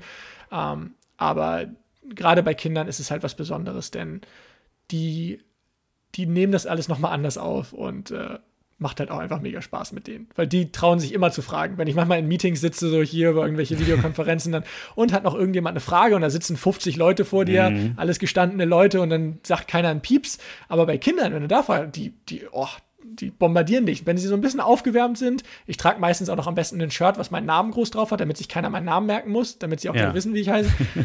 dann, dann ist sowieso vorbei. Dann hört man seinen Namen hier links und rechts und, und muss dann schauen, dass man denen überall hilft. Ach, voll schön. Das ist voll gut. Und es gibt da, also jetzt unabhängig davon, dass das irgendwas für dich ändern würde, aber es gibt nicht in Deutschland schon irgendwie Kanäle oder irgendwie in der Form was oder gibt es da was? Und du hast dir das angeguckt und hast gesagt, ah, das, das ist noch nicht das Richtige. Das ist nicht das, was ich, ich könnte das besser oder das muss irgendwie noch, noch besser erreichbar für die Kinder sein. Oder wie war da dein Beweggrund, das quasi potenziell vielleicht in der Zukunft mal als Projekt umzusetzen. Oder einfach, weil du Lust drauf hast. Ich glaube, ich habe bis jetzt nur einmal drei Sekunden damit verbracht, sowas bei YouTube auch nur einzutippen. Ich habe okay. tatsächlich, ich weiß nicht, ob das gut oder schlecht ist. Ich betreibe ah. sehr wenig Research, was jetzt Konkurrenz oder, oder Potenzialkanäle angeht, die das schon mal machen. Denn ich denke mir immer, erstens, ich mache es eh für mich und nicht, um jetzt hier einen. Klar, es ist irgendwo ein kleines Business, keine Frage. Ja, das, das, äh, sowas wird es dann automatisch, wenn es einfach in Größe wächst und so und man hat seine Abläufe und man muss mal hier eine E-Mail beantworten und mal da irgendwie Steuern machen und so. Das ist okay, mhm. das, das soll es auch haben. Aber für mich hat es nie den ersten Ansatz gehabt, das ist das Ding, mit dem ich jetzt irgendwie mein Geld oder so verdienen möchte. Und deswegen war für mich es auch nie wichtig, was andere machen. Mir ist es klar, jetzt inzwischen, man sieht dann mal, keine Ahnung, ich, weiß, ich wurde dann auch mal eingeladen zu so einem Tesla-Treffen irgendwie letztes Jahr da und dann sieht man mal den Owe Kröger oder wen auch immer und klar, mir sagen die Namen inzwischen was, aber wenn ich ehrlich bin, ich habe echt nicht also viele. Mir sagt der Name jetzt nicht. Achso, okay, dir, okay, ja, gut, das ist halt auch so einer aus der Tesla-Community. Aber so, ich bin okay. ganz ehrlich, ähm, mir, ich, ich gucke deren Videos auch nicht. Nicht, weil die mir nicht gefallen. Es sind wahrscheinlich auch gute Videos und so. Und wie gesagt, ab und an schaue ich mir da mal irgendwie zufällig eins an oder so. Oder wenn es mal in den Nachrichten ist und die haben zufällig was, was, gerade was irgendwie was Neues rausgefunden oder so. Aber ich finde, man sollte auch irgendwo so seinen eigenen Stil beibehalten und sich nicht mhm. zu doll ab, irgendwo was unbedingt abgucken müssen. Was ich ganz gerne mache, ist äh, Kanäle zu schauen, die sehr, sehr hochwertig produziert sind, wie zum Beispiel MKBHD, kennst du wahrscheinlich auch, Marques Brownlee, der auf YouTube sehr viel Tech-Reviews macht. Wenn der An so den neue dachte ich auch vorhin, als ich meinte mit dem Tesla. Und Ach, der hat ja auch richtig. den Taycan gefahren, er hat ja so ein Video genau. über den Taycan gemacht und ja. sein Argument war da so, würde ich mir sofort holen, wenn die Ladeinfrastruktur dementsprechend wie Tesla ist. Ich glaube, ich glaube, so war sein Fazit. Ja, genau, das war auf jeden In, Fall so der größte um bei, ja. Negativpunkt. Ja. ja. Nee, also und, und bei ihm gucke ich gucke mir seine Videos extrem gerne an, aber auch inzwischen mehr aus der Sicht so, oh, guck mal, jetzt nutzt er anstatt einen Jump Cut einen Zoom In anstatt einen Jump Cut und dann denke ich mir so, ha, das kannst du auch mal in dein Video.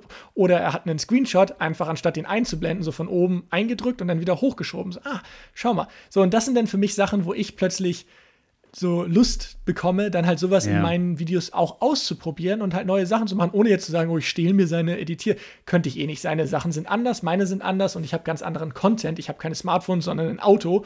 Klar, er macht manchmal Autofokus und seine Autovideos, aber ist nochmal ein ganz anderer Hintergrund. Aber ich denke mir dann so, das macht mir Spaß, jetzt aber groß zu gucken. Das wäre hoffentlich auch nie mein Ansatz zu sagen, ich mache so einen Kinderprogrammierkanal oder ich mache ihn nicht, denn auch wenn es sowas schon gibt, da ist wieder mein Ansatz, je mehr, desto besser. Das heißt, wenn ich dann das zehnte Video bin, was da kommt, und ja. auch da wieder, wenn nur ein Kind durch mein Video es schafft, später einen Job im Programmieren oder was weiß ich, oder einfach nur, nur einen coolen Abend mit ihr, mit, mit dem Calliope oder so verbringt und sagt, hey, weißt du, das hat richtig Spaß gebracht, fand ich cool, dann ist es mir auch das wieder schon wert. Und auch da ist wieder der Ansatz, ich will das nicht groß hochziehen. Wenn es denn irgendwann mal groß wird, dann keineswegs sträube ich mich dagegen. Mhm. Also, ebenso wenig wie mit Alex Universe hier mit dem Kanal. Wenn das mal groß wird, pff, keine Ahnung, dann, dann werde ich das ja, auch Jetzt nehmen, klein bist du ja nicht. Ich meine, metrisch gesehen, was, wo sind wir über Zehn, Zehntausende? Ja, etwas drüber jetzt. Ja. Ähm, ja, ja, gut, im, im, im Grand Scheme of Things ne, ist ja, natürlich immer aber noch. Ich finde, da darf man sich immer nicht so verlieren. Ich,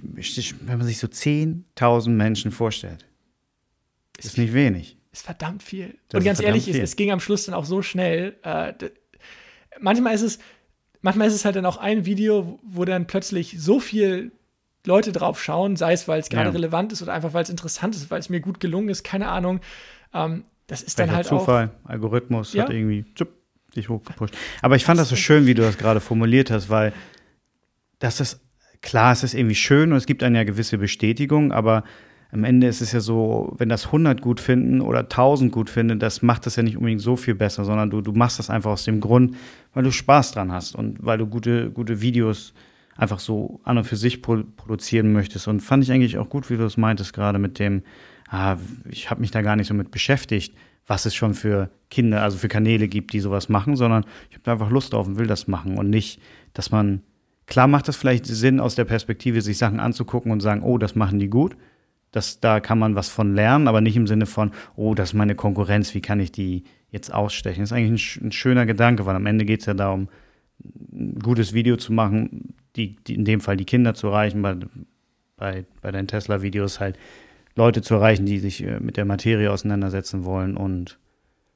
ja gar nicht so dieses äh, rein aufs Business fixierte und wie, wie kann ich da am meisten Views erlangen. Nee. Ist, ein, ist ein sehr schöner Ansatz. Hast du, ich, Danke. heißt gut, natürlich nicht, dass ich auch nicht Feedback zu Herzen nehme. Also ich versuche immer, ich versuche wirklich jeden einzelnen Kommentar zu lesen, äh, ich versuche auch zu antworten, da wo es Sinn ergibt. Ich versuche auch da, wenn jemand mal sagt, hey, das Video fand ich super, aber war ein bisschen lang, dann, ich habe, glaube ich, gerade heute einen beantwortet, habe ich geschrieben, hey, okay, wel welchen Teil hätte ich denn kürzen können, damit das Video ein bisschen kürzer wird? So, wo hätte ich was rausnehmen können und was hätte ich rausnehmen können?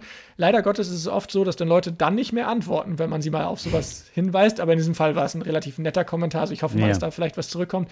Einfach auch, damit ich für mich nicht die Außenwelt komplett abschotte, sondern auch ein bisschen lerne. Und im Endeffekt habe ich auch vieles schon, ne, irgendjemand hat gesagt, kauf dir ein besseres Mikrofon und irgendwann, ja, da habe ich mir mal ein besseres Mikrofon gekauft. Also äh, die Welt geht ja nicht an mir vorbei und das heißt auch nicht, dass ich irgendwie jetzt eingebildet bin, denke, meine Videos sind auf jeden Fall die besten, nur weil ich mir jetzt versuche, ein wenig oder nicht groß viel aus ja. der anderen Welt anschaue. Aber es ist halt einfach irgendwo ein Spaßfaktor das, und wie gesagt, wieder diese Freiheit, seine Videos so zu gestalten, äh, wie, man, wie man selbst möchte. Ähm, und deswegen ist da die, die Community halt auch sehr wichtig. Äh, und es wäre auch gelogen zu sagen, ich würde mich nicht freuen, wenn ein Video viele Views kriegt. Äh, aus zum Teil natürlich auch den genannten Gründen, dass es ja. dann viele Leute hoffentlich was darüber gelernt haben. Aber natürlich freut man sich auch einfach, wenn die, der eigene Inhalt, so wie man ihn selbst vermittelt, einfach bei anderen gut ankommt und andere das genauso finden. Und ähm, ja, und dadurch auch einfach, klar, Dopamin, die Bestätigung bekommt, ne, dass, dass, da was gut gelaufen ist. Ähm, aber ich finde, das sollte nie der, das Erstwichtigste sein.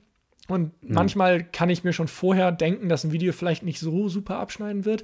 Aber das dann zu nutzen als Ausrede und zu sagen, ich mache es nicht, wenn ich es trotzdem wichtig finde, würde ich falsch finden. Und da ist es mir dann wichtig, dass ich dann trotzdem Videos mache, auch wenn ich mir vielleicht denke, so super werden die nicht abschneiden. Aber für die Leute, die sich dafür dann interessieren, für die ist es dann wichtig und für die hat es sich dann vielleicht gelohnt. Ja, das ist ein schöner Ansatz. Das stimmt. Aber natürlich macht es auch Sinn, den Kanal wachsen lassen zu wollen, weil am Ende ermöglicht es dir auch vielleicht mehr Zeit reinzustecken, vielleicht ermöglicht es dir besseres Equipment zu holen. Das geht ja auch wieder zurück in, in die Community. Oder wenn du jetzt ähm, dadurch Möglichkeiten bekommst, noch mehr Fahrzeuge zu testen, noch andere Produkte zu testen. Es werden noch vielleicht größere Firmen dann auch auf den Kanal aufmerksam, können dir Sachen bereitstellen. Das das füttert dann ja auch wieder in den Content rein, was, was die Community dann ähm, von dir dann wieder bekommt. Also das ist ja jetzt, man muss ja nicht mal gleich nur vom, vom irgendwie Geld sprechen, was da geht, sondern das hat ja auch ganz, ganz andere äh, Bereiche, in die es reinspielt. Ja, und, und genau das ist auch das Ziel. Ne? Also ich, ich möchte auch oder ich versuche auch das zu machen und dort eben so viel es geht, dann auch wieder rein zu investieren, um das Video interessanter zu machen, den Inhalt besser darzustellen, bessere Inhalte, andere Inhalte zu bringen ähm, und im Zweifelsfall dann eben auch mal, keine Ahnung, sich ein anderes Fahrrad zu kaufen, ein anderes Auto zu kaufen und das mal eine Zeit lang zu fahren. Ähm, und auch wenn ich mir natürlich immer gerne wünsche, dass Firmen und so auch mich ansprechen, obwohl Wünsche ist vielleicht übertrieben, ich freue mich immer, ist es mhm. trotzdem eine Sache, wo ich mich auch freue, wenn es nicht so ist und ich aus privaten Finanzmitteln mir sowas leisten kann. Denn dann habe ich nochmal einen anderen Blick, auch wenn ich das in jedem Video sage und auch wenn ich für diese Videos tatsächlich noch nie irgendwie hat mir jemand gesagt, ich gebe dir jetzt hier 1000 Euro dafür, dass du dieses Produkt hier in meinem Video irgendwie beschreibst oder so. Also das ist, das, also wenn es ums Fun Move geht oder wenn es ums mhm. My Esel geht, also ne, die zahlen mir dafür nicht und das möchte ich auch gar nicht, weil ich möchte auch diese Unabhängigkeit haben, aber dennoch schwingt das natürlich immer mit. Ich muss dann oben einblenden, ne, dass es eine Produktplatzierung ist oder dass es, äh, keine Ahnung, ein Werbevideo ist, selbst wenn ich dafür vielleicht gar kein Geld kriege. Ne, ja. ähm, und wie gesagt, im FunMove S3 war es ja der äh, Fall, ist es auch so, denn ich habe halt das Fahrrad und dann gibt man es wieder ab und das ist gut. Ich, ich, darf ja das Fahrrad nicht mehr behalten, das wäre ja schön, das ist ja auch ein paar tausend Euro wert. Ähm, ja. Aber darum geht es mir auch nicht. Und ich wünschte mir nur manchmal hier in Deutschland wäre das ein bisschen mehr wie in den USA. Da ist es vielleicht noch so sehr wilder Westen. Da gibt es ein mhm. paar, die, die disclosen das immer sehr gut. Die sagen das immer jedes Mal und die machen eine sehr starke Trennung. Dann gibt es ein paar, die machen das irgendwie gefühlt überhaupt nicht. Ich finde das manchmal auch schwer. Auf der anderen Seite würde ich mir halt wünschen hier, dass dieses manchmal negativ mitschwingende nicht so stark negativ dann mitschwingt, weil im Endeffekt mir geht es nicht darum, dass ich dass ich damit dann irgendwie äh, von der Firma, wie gesagt, Geld kriege, das, das möchte ich gar nicht davon. Mir geht es darum, ja. dass ich dann Möglichkeiten habe, mir ein Auto, ein Fahrrad, was auch immer anzugucken, was ich mir sonst einfach nicht leisten kann oder sind wir ehrlich, ich kann mir nicht zehn Autos hier hinstellen, dafür habe ich gar nicht den Platz so. Ne? Selbst wenn ich ja. das Geld hätte, was ich nicht habe, und selbst wenn ich es hätte, was will ich damit? Das, das macht überhaupt keinen Sinn. Und dann ist nee. es halt sehr Vor schwer. Vor allem vielleicht testest du sie und findest sie gar nicht gut. Ja, das wäre also, noch schon mal. Wahrscheinlich wirst du ja. gar nicht zehn Autos finden, die dich, also na, vielleicht findet man schon, aber ja. das, das kommt nicht in der Elektromobilität. Da gibt es vielleicht gerade nicht zehn Autos, die die man sich hinstellen kann. Ja, obwohl ich habe da, also wenn ich, wenn ich müsste, hätte ich glaube ich schon genügend Kandidaten, aber, aber das ist halt so ein bisschen, und, und da würde ich mir halt manchmal wünschen, wäre das in Deutschland noch mal etwas nuancierter oder ja. das ist halt wenigstens auch, ich glaube insgesamt meine, also bei meinen Videos läuft es trotzdem gut, auch wenn da manchmal steht, dass es mit Werbung oder mit, mit, mit einem, keine Ahnung, Produktplatzierung oder so ist. Ja, und ich glaube, das kann die Community auch ganz gut auseinanderhalten, was denn davon vielleicht ein Anteil ist, der, der naja, ich sage jetzt mal im Endeffekt sozusagen das Fahrrad selbst ist und dann mein Anteil, den ich spreche und darüber frei erzählen darf. Ähm, aber naja, wird sich zeigen, wie sich das entwickelt. Schön. Ich habe noch eine abschließende Frage. Gerne. Kommen wir nochmal äh, zurück zum Cybertruck. Oh. Hast, hast, hast du dir einen bestellt? Natürlich. Natürlich. vielleicht, vielleicht müssen wir einmal erklären, was, was der Cybertruck ist. Auch wenn ich, glaube ich, mal annehme, dass diese Folge für jemanden, der von Tesla noch nie was gehört hat, sowieso wenig Sinn ergeben hat, weil wir so viel, so wir äh, so die Begriffe geschmissen haben. Aber, aber wie würdest du den Cybertruck beschreiben? Man stelle sich eine Blade Runner Zukunft vor, aber da muss man natürlich auch wieder was ein Blade Runner ist, also eine sehr futuristische Zukunft, in der Autos alle sehr eckig und sehr viele Kanten haben, so ein bisschen wie Schiffe der Marine, die oft gegen, also so im Endeffekt Tarntechnologie benutzen mit sehr viel äh, angewinkelten Flächen und sehr geraden Flächen, damit Radarwellen besser reflektiert werden. Ja? Das im Endeffekt ist der Cybertruck, allerdings mit dem großen Sternchen oder Extra, dass es natürlich ein Auto ist, was elektrisch ist und fahren kann, aber komplett aus Stainless Steel ist. Also das Ding glänzt im Endeffekt, glänzen ist vielleicht übertrieben, aber es hat halt diesen Stahl-Look. Ne? Jetzt nicht den polierten Stahl, sondern den, wie heißt das auf Deutsch? Stainless Steel. Äh, ist es äh, nie rostig. Einfach Edelstahl, oder? Ja, Edel, ach, Edelstahl, ja klar. Ich glaub, Edelstahl, ja. Edelstahl, ne, ja. Auf jeden Fall diesen Look hat und das ganze Auto halt daraus ist und sozusagen das Exoskeleton, also die eigentliche Außenhaut mit diesen ganzen Knicken und so, tatsächlich auch wie Origami zusammengefaltet wird, um das Auto, um die Karosserie zu erstellen. Und das ja. ist der Cybertruck als Pickup-Truck mit vier Türen, also hinten eine Sitzbank, drei Leute, vorne sollen auch drei Leute entsprechend sitzen. Typisches Tesla-Design mit einem großen ähm, Bildschirm in der Mitte, so ein bisschen wie das Tesla Model 3, also ein Bildschirm, nichts mehr. Großes Armaturenbrett, sehr flach, was nichts hat sonst. Und hinten eine sehr große Ladefläche, so knapp zwei Meter. Six Foot Bed ist immer in den USA so eine Messeinheit, also sechs Fuß, so knapp zwei Meter, äh, die das äh, Bett hinten misst, wo man dann den Cyber Quad also einen kleinen Quad äh, mhm. dazu kaufen kann, so einen Elektroquad, den man dann da genau hinten passend reinfahren kann. Hast du, kann man den, konnte man den schon mitbestellen? Nee, leider nicht. Nee, Aber okay. es wurde gesagt, dass der dann irgendwann als Option kommt. Allerdings, äh, das Traurige oder nicht, man weiß es ja noch nicht so ganz, ist, dass der vielleicht in, die, in, in der EU gar nicht zugelassen werden kann, aus bestimmten Regularien und so. Das heißt, ob ich ihn dann zeitnah überhaupt erhalten kann, ist die Frage, oder ob es dazu einen neuen Cybertruck braucht, der ein bisschen kleiner ist oder was ja. weiß ich, damit der denn den Regularien entspricht. Auf jeden Fall ist es ein Auto, was man sich nicht vorstellen kann, dass das wirklich echt auf der Straße rumfahren kann, sondern es ist wirklich wie so ein, ja, entweder wie, eine, wie ein Design oder nur so ein, so ein irgendwie so ein, von, von so einer von so einem Designstudenten so ein kleines Projekt, was er irgendwie da sich verewigt hat. Oder so eine Filmrisik. Äh, ja, ja, oder genau. So, so da falsch gefahren ist oder so. völlig abgefahren.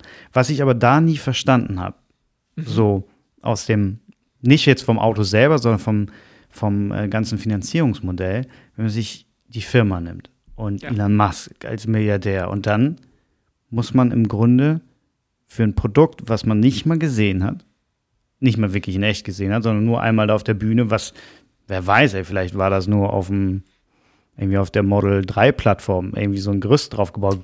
Wer weiß. Weiß man ja nicht, was da ja. wirklich, wirklich äh, hintersteckte, dass man quasi den 0% Kredit gibt. Der Firma. Ja. Ich muss Im, im, also im, ja. im Grunde hat man ja, ich weiß nicht, was waren das, 100, 100 Dollar, 100, 100 Euro? 100 Euro. Also 100 Dollar, 100 Euro ist gleich. Hat man für, für ein Produkt ausgegeben, was man nicht mal wirklich weiß, ob es das gibt. Also Es wird irgendwann kommen, da ja. bin ich mir ziemlich sicher, sicher, Aber niemand weiß wann. Ich sag mal, in den USA sind sie ja inzwischen mit dem Bau der Fabrik da. Also ich bin mir mal relativ ja. sicher, dass es in den USA auf jeden Fall Ende nächsten Jahres, Anfang übernächsten Jahres dann auch wirklich auf die Straße kommt. Also das schon, aber hier, ja. hier gerade hier in Deutschland ist es noch ein größeres Fragezeichen. Da stimme ich dir Aber zu. das war so immer so für mich so ein Kritikpunkt, bei dem, ich meine so, hey komm, du bist, warum musst du jetzt, müssen dir die Leute 100 Euro geben für, für eine Idee? Das ist quasi so ein bisschen so ein so Kickstarter- äh, Gedanke bei, bei, einer Firma. Also ich kann das vollkommen verstehen mhm. aus, aus einer Business-Perspektive, weil der hat gesagt, hey, wir haben hier ein Projekt, das kostet eine Menge Geld und dann haben die, ey, ich weiß ja nicht, wie viele Leute sich das vorbestellt haben, aber irgendeine Anzahl in der Million mal 100, dann kann er dann zu einer Bank gehen und sagen, hm, guck mal, und dann kriegt er einen großen Kredit. Also es ist Ob, an sich obwohl smart, Obwohl sie ja nicht mehr, mehr das mehr brauchen. Ne? Also inzwischen sind sie ja da glücklicherweise ja. auch von, von los. Ja. Aber dann ist halt die Frage, warum, warum mutet man es den Kunden zu, für sowas denn 100 Euro in die Bank zu legen? Also ich sag mal, Tesla. 100 Euro, man muss ja fairerweise der Tesla-Historie zu sagen, das Model 3, dafür habe ich damals 1000 Euro angezahlt. Ja? Ja. Das waren 1000 Euro und ich habe das Ding noch nicht mal gesehen. Also es war. Ich glaube, der Roadster sogar noch mehr, oder? Ja, der Roadster, gut, der ist noch mal mehr. Ich glaube, da musst du 50.000 hinzahlen. Ja. Und auch der, der, Tesla Semi, der Truck, der LKW, da haben wir gar nicht drüber gesprochen, aber der ist auch mhm. so teuer. Gut, aber das ist ja auch nichts für Endkonsumenten gedacht ist. Nee. Ähm, der, genau, das, der, das Model 3 war damals 1000 Euro, wirklich. Und das ist natürlich noch mehr. Und das Auto habe ich bestellt am, ich meine, es war der, war es der 31.3.? Weiß nicht, ich war auf jeden Fall der Tag vor der offiziellen Vorstellung von Tesla. Ähm, mhm. Und ich habe den sozusagen, ich habe blind gesagt, hier, nehmt meine 1000 Euro, ich will das Ding irgendwann haben in meinem Leben. Und äh, die und, und ich wusste noch nicht mal, wie es aussieht. Und an dem Abend erst habe ich mich dann nachts hingesetzt und das Tesla-Event geschaut und dann habe ich erst gesehen, wie es aussieht. Warum Eigentlich absurd, die? oder? Wenn man sich total vorstellt, absurd. das, das, das gab es, würde ich sagen, noch nie. Nee, das gab es auch noch nie. Und das Krasse ist, das ist dann plötzlich so ein Hype geworden und jetzt will es plötzlich jeder machen, so die Tesla. Ne? Ich meine, VW hat das mhm. doch mit ihrem ID3, glaube ich, auch so mit diesen Vorreservierungskreditdingern da gemacht. Also da konnte man, glaube okay. ich, auch dann vorbestellen. Beim Cybertruck muss ich ehrlich sagen, ist es bei mir allerdings ein bisschen mehr Kalkül schon gewesen.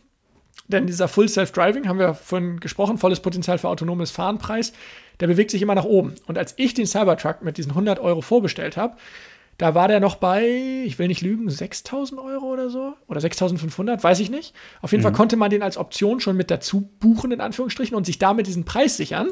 Und ah. jetzt ist er ah. schon bei über 7000, 7500 ist er schon. Das heißt, meine 100 Euro haben sich schon mehr als gelohnt, wenn ich das Ding dann kaufe. Und man muss immer noch dazu sagen, das sind auch noch erstattbare 100 Euro. Nicht, dass ich sie jetzt bräuchte, ja. weil dann hätte ich mir das Ding im Vornherein nicht bestellen dürfen. Dann wäre es ein bisschen schwachsinnig gewesen. Ach, stimmt, man, man, man kriegt dann die Option, jetzt darfst du, man, man kauft, man hat sich nur quasi die Option hinterlegt zu kaufen.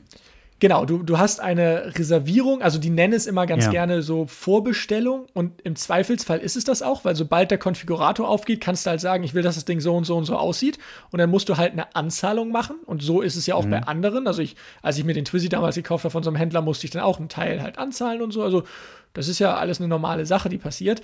Ähm, ich finde, es ist halt der, der Faktor mit dabei zu sein und bei Tesla noch mal mehr auch dieser Preisfaktor tatsächlich für sowas wie jetzt volles Potenzial für autonomes Fahren zu sagen, ich möchte das Ding haben. Ich bin mir schon so sicher, dass ich gewillt bin, einen gewissen, egal ob es 1000, 2000 oder 100 Euro, Tesla zu geben. Mhm. Und, und ich möchte das und ich kriege dafür auch was. Und so ein bisschen was Kleines bekomme ich. Weißt du, so als, als Dankeschön. Zum Beispiel nämlich, dass ich dann halt den geringeren Preis oder so habe. Tesla, klar, die kriegen einen Kredit umsonst, aber die schaffen damit auch einen riesigen Hype um so ein Ding. Denn diese Reservierungszahlen, da wurde natürlich früher aber noch mehr drauf geschaut, inzwischen wird ein bisschen weniger drauf geschaut, aber wenn denn Elon twittert, hey, wir haben inzwischen schon 375 Millionen Vorreservierungen für dieses Ding oder Vorbestellungen für dieses Ding. Hatten geht, die beim Cybertruck? Ja, ich glaube, sie sind inzwischen schon über eine halbe Milliarde, über 500 Millionen. Ich meine, da ist so im Moment die Zahl. Uh. Oder auf jeden Fall über 400 Millionen hat er, glaube ich, als letztes Da kann man gesagt. zwei Nullen dranhängen. So, genau. Das, das ist ein großer aber auch, Kredit. aber auch das ist für Tesla noch von den Geldzahlen her ja. tatsächlich gar nicht so wichtig. Nee. Das, was aber da wichtig ist, ist, zu zeigen, dass Interesse besteht und zwar mehr als eine kostenlose Ich interessiere mich Newsletter-Geschichte sozusagen. Weil das ist ja das Typische. Und das ist das Besondere. Es gibt der Automobilindustrie den Kick in den Hintern, sage ich jetzt mal, zu merken, weil hätte Elon das Ding auf die Bühne gestellt, diesen Cybertruck, und gesagt, hier ist unser neues Fahrzeug, das gibt es Ende 2021 zu kaufen, viel Spaß. Und übrigens, wenn ihr euch dafür interessiert oder so, könnt ihr euch hier Newsletter anmelden, dann kriegt ihr immer die News. Selbst wenn sich da eine Milliarde oder zwei Milliarden Menschen oder so angemeldet hätten, mhm. kein Mensch hätte dann gesagt, oh ja, die werden sich das alle kaufen. Und alle hätten sie gesagt, ja, aber das ist ja, da musst ja nur auf den Knopf drücken. Und klar, jeder Journalist will das wissen oder so. So, wenn du jetzt aber nur einen kleinen monetären Wert dranhängst, ja. plötzlich, hat, plötzlich ist das Ganze real geworden. Ne? Und auch wenn vielleicht 100 Euro für den typischen Tesla-Käufer jetzt nicht gerade das ist, wo man lange überlegen muss, ja, ähm, ist es trotzdem etwas, wo ich ein bisschen überlegen muss. Ich muss meine Kreditkarte rausholen, ich muss da was eingeben, 100 Euro sind weg. Ne? Es ist ein bisschen das Ganze real machen. Und erstens hat man dann selbst diesen, diesen kleinen Gefühl, ich bin dabei, mhm. ich bin mhm. dabei bei diesem Produkt. Und Tesla hat wiederum die Bestätigung, dass ein Produktdesign, was andernfalls wahrscheinlich von der Presse verlacht worden wäre, mit so vielen Vorbestellungen, kannst du plötzlich nicht mehr sagen, ja, haha, das kauft doch eh keiner, weil selbst wenn von diesen paar hundert Millionen nur die Hälfte kauft, hast du immer noch einen Markt, den du auf Jahre mit deiner Produktion abdecken kannst. Oder nur wahrscheinlich nur ein machen, Fünftel. Ne? Oder ich ja, weiß ja nicht, wie viel. Eben. Also ich Aber ich muss sagen, ich finde ihn cool. Ich würde mir nie so einen amerikanischen Pickup-Truck kaufen. Das ist so gar nicht, gar nicht meins, aber so ein, so ein Cybertruck, irgendwie hat er was. Ich finde das auch. Und ich muss ehrlich sagen, was mich, ähm, ja genau, also offiziell steht hier gerade, ich habe mal nachgeguckt, ist er irgendwie so bei 500, also etwas über eine halbe Million. Ach, etwas ja. über eine halbe Million. Warte, etwas über eine halbe Million, nicht 500 Millionen, sorry. Da habe ich okay. mich irgendwie komplett äh, eben mit in der Null vertan, natürlich. Also, du, hast, du hast quasi schon den, den Kredit für die schon, Genau, ich habe ich hab den Kredit schon drauf gerechnet. Also 500.000 Vorbestellungen. Trotzdem, auch da, ja. es nur die Hälfte ja. kauft. Ähm, was für mich so das Besondere ist an diesem, und warum ich vielleicht sogar doch fahren würde, ist erstens, ich bin einer, der notorisch sein Auto liebt, aber es mhm. hasst besonders auf bestimmte Sachen Acht geben zu müssen. Das wäre zum Beispiel der Lack. Der Cybertruck hat keinen Lack. Wie geil ist das denn? Ich kann da irgendwie mit einem ja. Vorschlaghammer gegenhauen, ich kriege nicht mal eine Delle rein. Für mich ist Schme das. Schmeißt du auch gern so Stahlkugeln gegen deine Scheibe? Ja, auf jeden Fall, jeden Tag. um, ähm, und das ist für mich halt das, das Szenario in meinem Leben, was mich zufrieden macht. Also, wenn, wenn ich ein Auto habe, wo ich weiß, wenn ich das irgendwo abstelle an der Straße und da fährt mal jemand mit seinem Fahrrad gegen oder da fährt mhm. jemand mit dem Einkaufswagen geben, das ist komplett egal. Das ist für mich so ein Peace of Mind, den würde ich lieben. So, das ist, das ist schon mal der große Faktor. Der andere ist, ich hasse es, wenig Bodenfreiheit zu haben. Und das Model 3 hat normale Bodenfreiheit, aber ich bin damit schon mal aufgesetzt. Ich bin auch schon mal mit dem Model S aufgesetzt in irgendeiner steilen mhm. Tiefgarageneinfahrt. Und ich finde das schrecklich. Mein armes Auto, was tue ich dem an? Ja, aber ja. manchmal bist du auf Wegen unterwegs und auf Straßen unterwegs, selbst hier in Deutschland, wo man immer sagt, unsere Straßen sind so gut ausgebaut, dann fährst du eine Nebenstraße ab und da denkst du, du bist irgendwie äh, auf einem Waldweg. Und, und ich musste letztens einmal, äh, ich fahre manchmal segeln in Ratzeburg und ähm, irgendwie war da eine Zufahrtsstraße zu, zu dem Ding, wo das Segelboot da ist, irgendwie gesperrt und dann musste ich durch so ein Stück Waldweg fahren. Und das war eine Straße, da, da bin ich gekrochen mit irgendwie 3 km/h mit dem Model 3, weil, okay, es hat es alles geschafft, es ist ein normales mhm. Auto, man kann es überall fahren, ich mache mir da vielleicht auch vielleicht einmal mehr Sorgen. Aber da hättest du so einen Cybertruck, der wärst so pff, drüber, kein Problem. Einfach ne? drüber, ja. Das stimmt. Aber das Ding kriegst du ist abgefahren. Aber es ist, ist noch sehr schwer für mich vorstellbar, also diese, ich, ich glaube, wenn ich das erste Mal sowas auf der Straße an mir vorbeifahren sehe, hier in Hamburg, irgendwie, wenn ich da, was ich, da läuft mal am Jungfernstieg und dann fährt auf einmal so ein, so ein Cybertruck an einem vorbei. Ich glaube, das wird ein sehr surreales Bild werden. Mega. Wenn das dann aber wirklich, wirklich äh, kommt. Das ist kein Auto, was irgendwie einem anderen gleicht. Nee. Also für, für jeden, der jetzt überhaupt gar keine Ahnung hat, was wie der Cybertruck aussieht, das muss man unfassbar mal googeln oder ich muss irgendwann mal einen Videopodcast machen. Auf jeden Fall. macht das, macht das auf jeden Fall. Oder, oder guckt wenigstens mal auf die Tesla-Seite und guckt euch da den Cybertruck an. Das Ding sieht verrückt aus. Und dann haben die ja auch so coole Optionen dann vorgestellt mit einem Zelt und so. Also es wäre ja für mich, äh, also cooles Ding. Realistisch gesehen, für Deutschland ist es ein Schwachsinnsauto. Außer du hast wirklich ein Geschäft, wo du extreme Lasten mitziehen musst weil der Cybertruck wird ja irgendwie mit so knapp sieben Tonnen irgendwie Zuggewicht gehandelt im Moment, so, wenn ich mich nicht irre. Mhm. Ähm, und oder du brauchst einfach hinten den Platz für einen Rasenmäher, den du ne, sonst immer auf deinem Anhänger mit dir rumschleppst, dann kannst du ihn da reinpacken. Und ich wünsche mir sehr, dass einfach dadurch wiederum ein weiterer Markt elektrifiziert werden kann. Wir sind schon dabei, dass ne, die Post mit ihren, wie heißen die, Street-Scooter-Fahrzeugen, äh, mhm. die Post überall ausliefert. Ich sehe manchmal bei mir einen, einen Hermes-Truck, der so ein E-Vito von Mercedes rumfahren. Wir haben inzwischen schon eine Chance, alles elektrisch zu kriegen. Und wenn der Cybertruck nur dieser Berufssparte dient, Richtung irgendwie so Gartenarbeit, Gärtner oder Leute, die sehr viel ziehen müssen, Malerleute oder was weiß ich, die so eine Leiter dabei haben, was weiß ich, wenn es nur für die ist, I'm happy, dann hoffe ich, dass die wenigstens die Chance kriegen, das hier auch in Europa zu kaufen.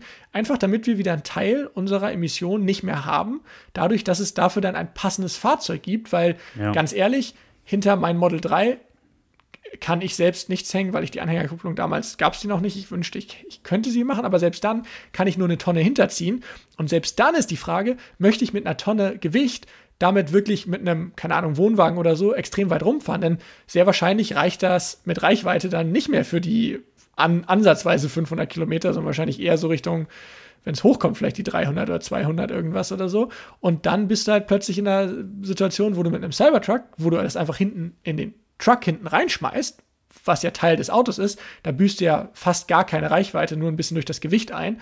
Und wenn du dann die Reichweiten von, keine Ahnung, 500 Meilen, also 800 Kilometern siehst, dann sagst du, okay, dann kann das wirklich ein, ein, Auto sein, mit dem Leute auf Montage fahren, deswegen vielleicht auch vorne eine Dreiersitzbank und hinten eine Dreiersitzbank, ja. wo die alle zusammen zu einer Baustelle hinfahren, einen Tag auf der Baustelle verbringen, wirklich, ne, so einen Tag, ein paar hundert Kilometer, fährt man dann ja manchmal so 100, 150 Kilometer so auf Montage hin. Da arbeiten die den Tag, haben vielleicht noch hinten die Steckdose ne, im, im Cybertruck, weil das eine riesige Batterie ist. Da kann ich meine ganzen Kreissägen und was weiß ich alle mit betreiben. Ich brauche keinen Stromanschluss dann mehr für meine Baustelle und fahre damit abends zurück und lade es dann wieder über Nacht auf und mache das Ganze den nächsten Tag wieder. Das ist für mich eine Vision, die ich mir wünsche, auch hier bald Realität werden kann. Das wäre schön. Das wäre eine starke Vision. Vor allem hat man als Firma, die dann da ausspringen, schnell ein Alleinstellungsmerkmal. Dann ist man, ja. man der Malerbetrieb, der Baustellenbetrieb mit so einem Cybertruck. Ja. Und, und ich und, glaube wirklich, dass ich sowas auch rechnen kann. Denn auch solche Vito-Dinger oder solche Sprinter-Dinger, die zum Teil gefahren werden, sind nicht super günstige Autos. Klar, auch gegen so einen Cybertruck wahrscheinlich immer noch mal ein bisschen, aber. Wo, wo liegt der preislich? Äh, also die höchste Variante liegt bei 70.000 Dollar. Allerdings ist das die, die Riesenvariante. Die, die kleinere mit, mit Variante drei, fängt, glaube ich, bei oder? 40 an. Genau, die Trimotor-Variante. Ja. Ähm, ich meine, die andere fängt bei 30.000 oder 40.000 an oder so.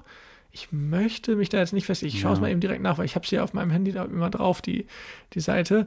Aber das wäre nämlich eine Sache, wo man dann sagen muss, dann lohnt sich sowas äh, vielleicht schon eher. Wo finde ich denn ja. hier?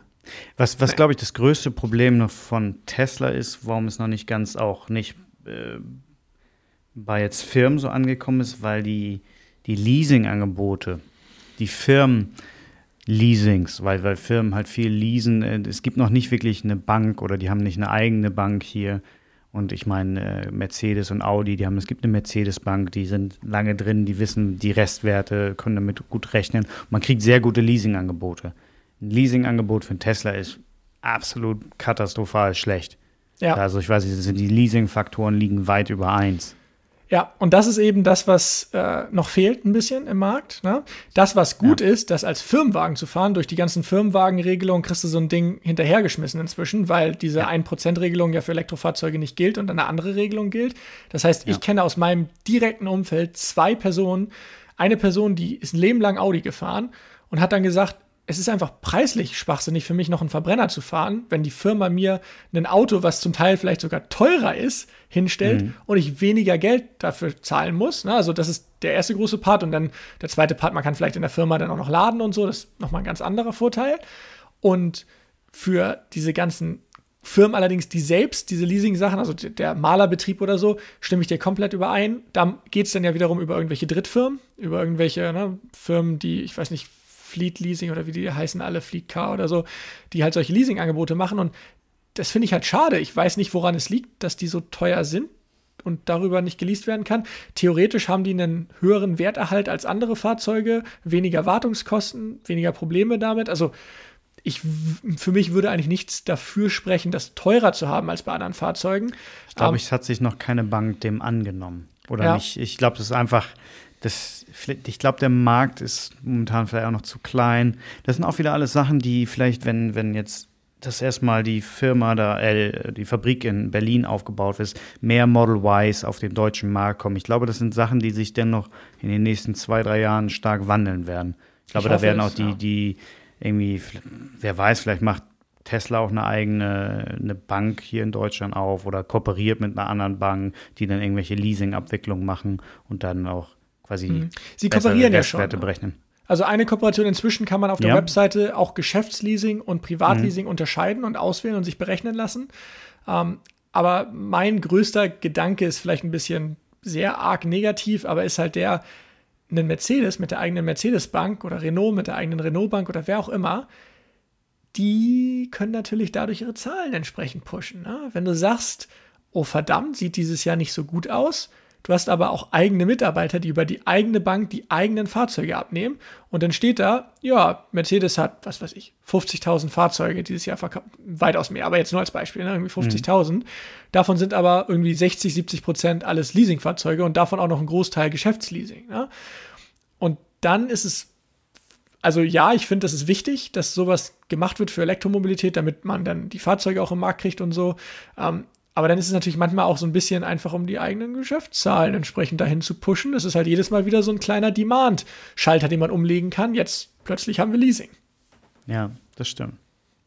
Aber faktisch bringt es mehr, ermöglicht dass es mehr Firmen oder macht das attraktiver für mehr Firmen, vielleicht sich dann auch einen Tester zu holen. Weil ich habe jetzt in meinem Bekanntenkreis schon häufiger gehört, die, also wenn die selbstständig sind und die, da rechnet sich schon Leasing häufig für die. Ja. Aber die haben jetzt, äh, sind dann umgestiegen mehr auf Hybrid.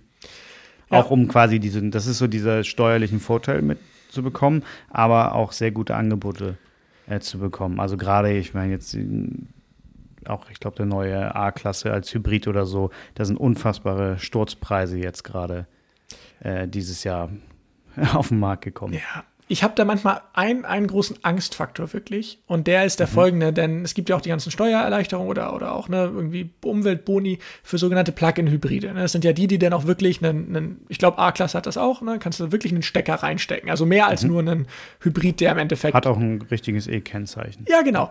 So, und, und da fängt es nämlich an. Also sollte ein Hybrid überhaupt ein E-Kennzeichen kriegen, keine Ahnung, ich finde nicht, aber gut, ich fahre E-Fahrzeuge, also von daher, wer bin ich, sowas zu sagen? Ich finde, ein Hybrid ist besser als nichts, also vor allem Plug-in-Hybriden. Nur Hybrid finde ich nicht mehr gut, aber Plug-in-Hybrid, wo du auch wirklich elektrische, mhm. rein elektrische Reichweite hast, ohne dass du Benzin nachfüllen musst. Also theoretisch kannst du das Ding dein Leben lang fahren, ohne einmal Benzin reinzufüllen. Das finde ich wichtig, ja, oder Diesel. Das finde ich schon mal wichtig, ist schon gut. Ma mein Angstfaktor ist, jetzt hast du jemanden, der guckt sich das rein finanziell an und sagt, ah, ja, hier, richtig, der, was weiß ich, VW Golf als Plug-in-Hybrid oder A-Klasse, was weiß ich, als Plug-in-Hybrid. Geil, der ist ja richtig viel günstiger. So, dann kaufen die sich das Ding, kriegen die ganzen Steuer, was weiß ich, Rückzahlung hier, einen Umweltbonus heißt es ja, hier und da kriegen noch ein tolles Angebot und VW will die Dinge auch loswerden, klasse. Und dann stellen die sich die zu Hause hin und haben die in ihrem Leben kein einziges Mal in der Steckdose. Ich selbst kann es nicht bezeugen, ich kenne keine Person, also mhm. hier bei mir in der Straße wohnt jemand mit einem neuen Audi äh, Plug-in Hybrid und äh, die fahren den auch wirklich mit Elektro dann und haben den auch immer in der Steckdose, haben sich extra bei mir erkundigt, auch wie geht das dann mit Steckdosen und so. Also das fand ich sehr cool. ähm, ja. Aber ich habe manchmal einfach Schiss, dass Leute, die dann ihr Leben lang einfach nie als Elektrofahrzeug nutzen, sondern sich dachten, ja gut, jetzt habe ich hier halt ein Fahrzeug, ne, und das habe ich sozusagen, keine Ahnung, ich sage jetzt mal 10.000 Euro günstiger gekriegt als die vergleichbare Diesel- oder Benziner-Variante die gleichen Fahrerfahrungen habe ich auch ungefähr. Und klar, ich kann den theoretisch irgendwo anstecken. Ach, klasse, ich kann in der Stadt umsonst parken. Cool, ich habe ja ein E-Kennzeichen. Ich kann sogar so eine Elektroladestation voll parken, ohne jemals zu laden. Ne? Also sieht man ja leider auch häufig. Und dann ist halt der ganze Sinn dieser gesamten Sache weg. Ja. Und das stimmt. Und das umgeht man halt, wenn es ein rein Elektrofahrzeug ist, dann kannst du nicht sagen, haha, ich tanke den dann halt immer nur, weil du kannst den nicht tanken. Also Elektro tanken halt nur ne, und nicht Strom tanken. Und deswegen bin ich mir manchmal unschlüssig darüber, ob das eine gute Sache ist. Insgesamt bin ich natürlich für weniger Emissionen. Das heißt, auch ein Hybridfahrzeug, was dann wirklich richtig gefahren wird als Hybridfahrzeug. Also immer an die Steckdose, wenn es geht. Viel für die Stadt genutzt, wo man dann fahren kann. Und wenn dann mal die Fahrt was weiß ich, zum Skiurlaub ansteht und man wirklich in die Alpen will, dann verbraucht man halt mal einen Tank. Ne? Und dann nutzt man den aber wieder den Rest des Jahres in der Stadt oder so, dann ist das Ding super, keine Frage. Ne? Dann, dann, empfehle ich auch Leuten, kauft euch so ein Ding. Ne? Ich frage mich dann halt nur, ob es mit diesen ganzen Steuervorteilen oder, oder anderen Vorteilen, ob das dann wirklich so viel bringt und ob man die nicht anders besser für, zum Beispiel auch nicht nur für Autos, sondern einfach für Bildung oder so investieren sollte. Ja. Möglich. Aber man könnte auch das Argument schüren, dass es quasi der, so eine Art Übergang ist. Für, ja. für die, dass die, für die Angewöhnung, vielleicht selbst nehmen wir an, die meisten stecken das nicht rein, aber es ist ein, ein Teil davon, tut es. Und dann ist vielleicht nicht, vielleicht nicht das nächste, aber das übernächste Auto ist dann rein elektrisch. Also ja, das ist immer der positive. Ich, ich finde das, find das sehr, sehr, sehr schwierig, äh, da in die Zukunft zu schauen. Aber, aber ich glaube, also ich finde, gerade um diesen Kompromiss, oder es ist die beste Antwort darauf, ah, was ist denn, ich will nicht laden und will dann nicht warten, sondern will dann weiterfahren können. Da ist halt dieser Kompromiss zwischen beiden Welten, ich finde ihn nicht völlig unsinnig geschürt. Also, nee, finde ich auch nicht. Es, und du hast recht. Und das ist auch gut, dass du es ansprichst. Ich darf mich da auch nicht zu negativ äußern. es, ist auch, es ist auch positiv. Und wenn das dazu hilft, Leuten auf diese Bahn zu bringen, wieder zum Beispiel hier einen bei mir in der Straße, dann ist das für mich besser, als wenn die Leute niemals auf Elektromobilität umsteigen würden. Ne? Keine Frage.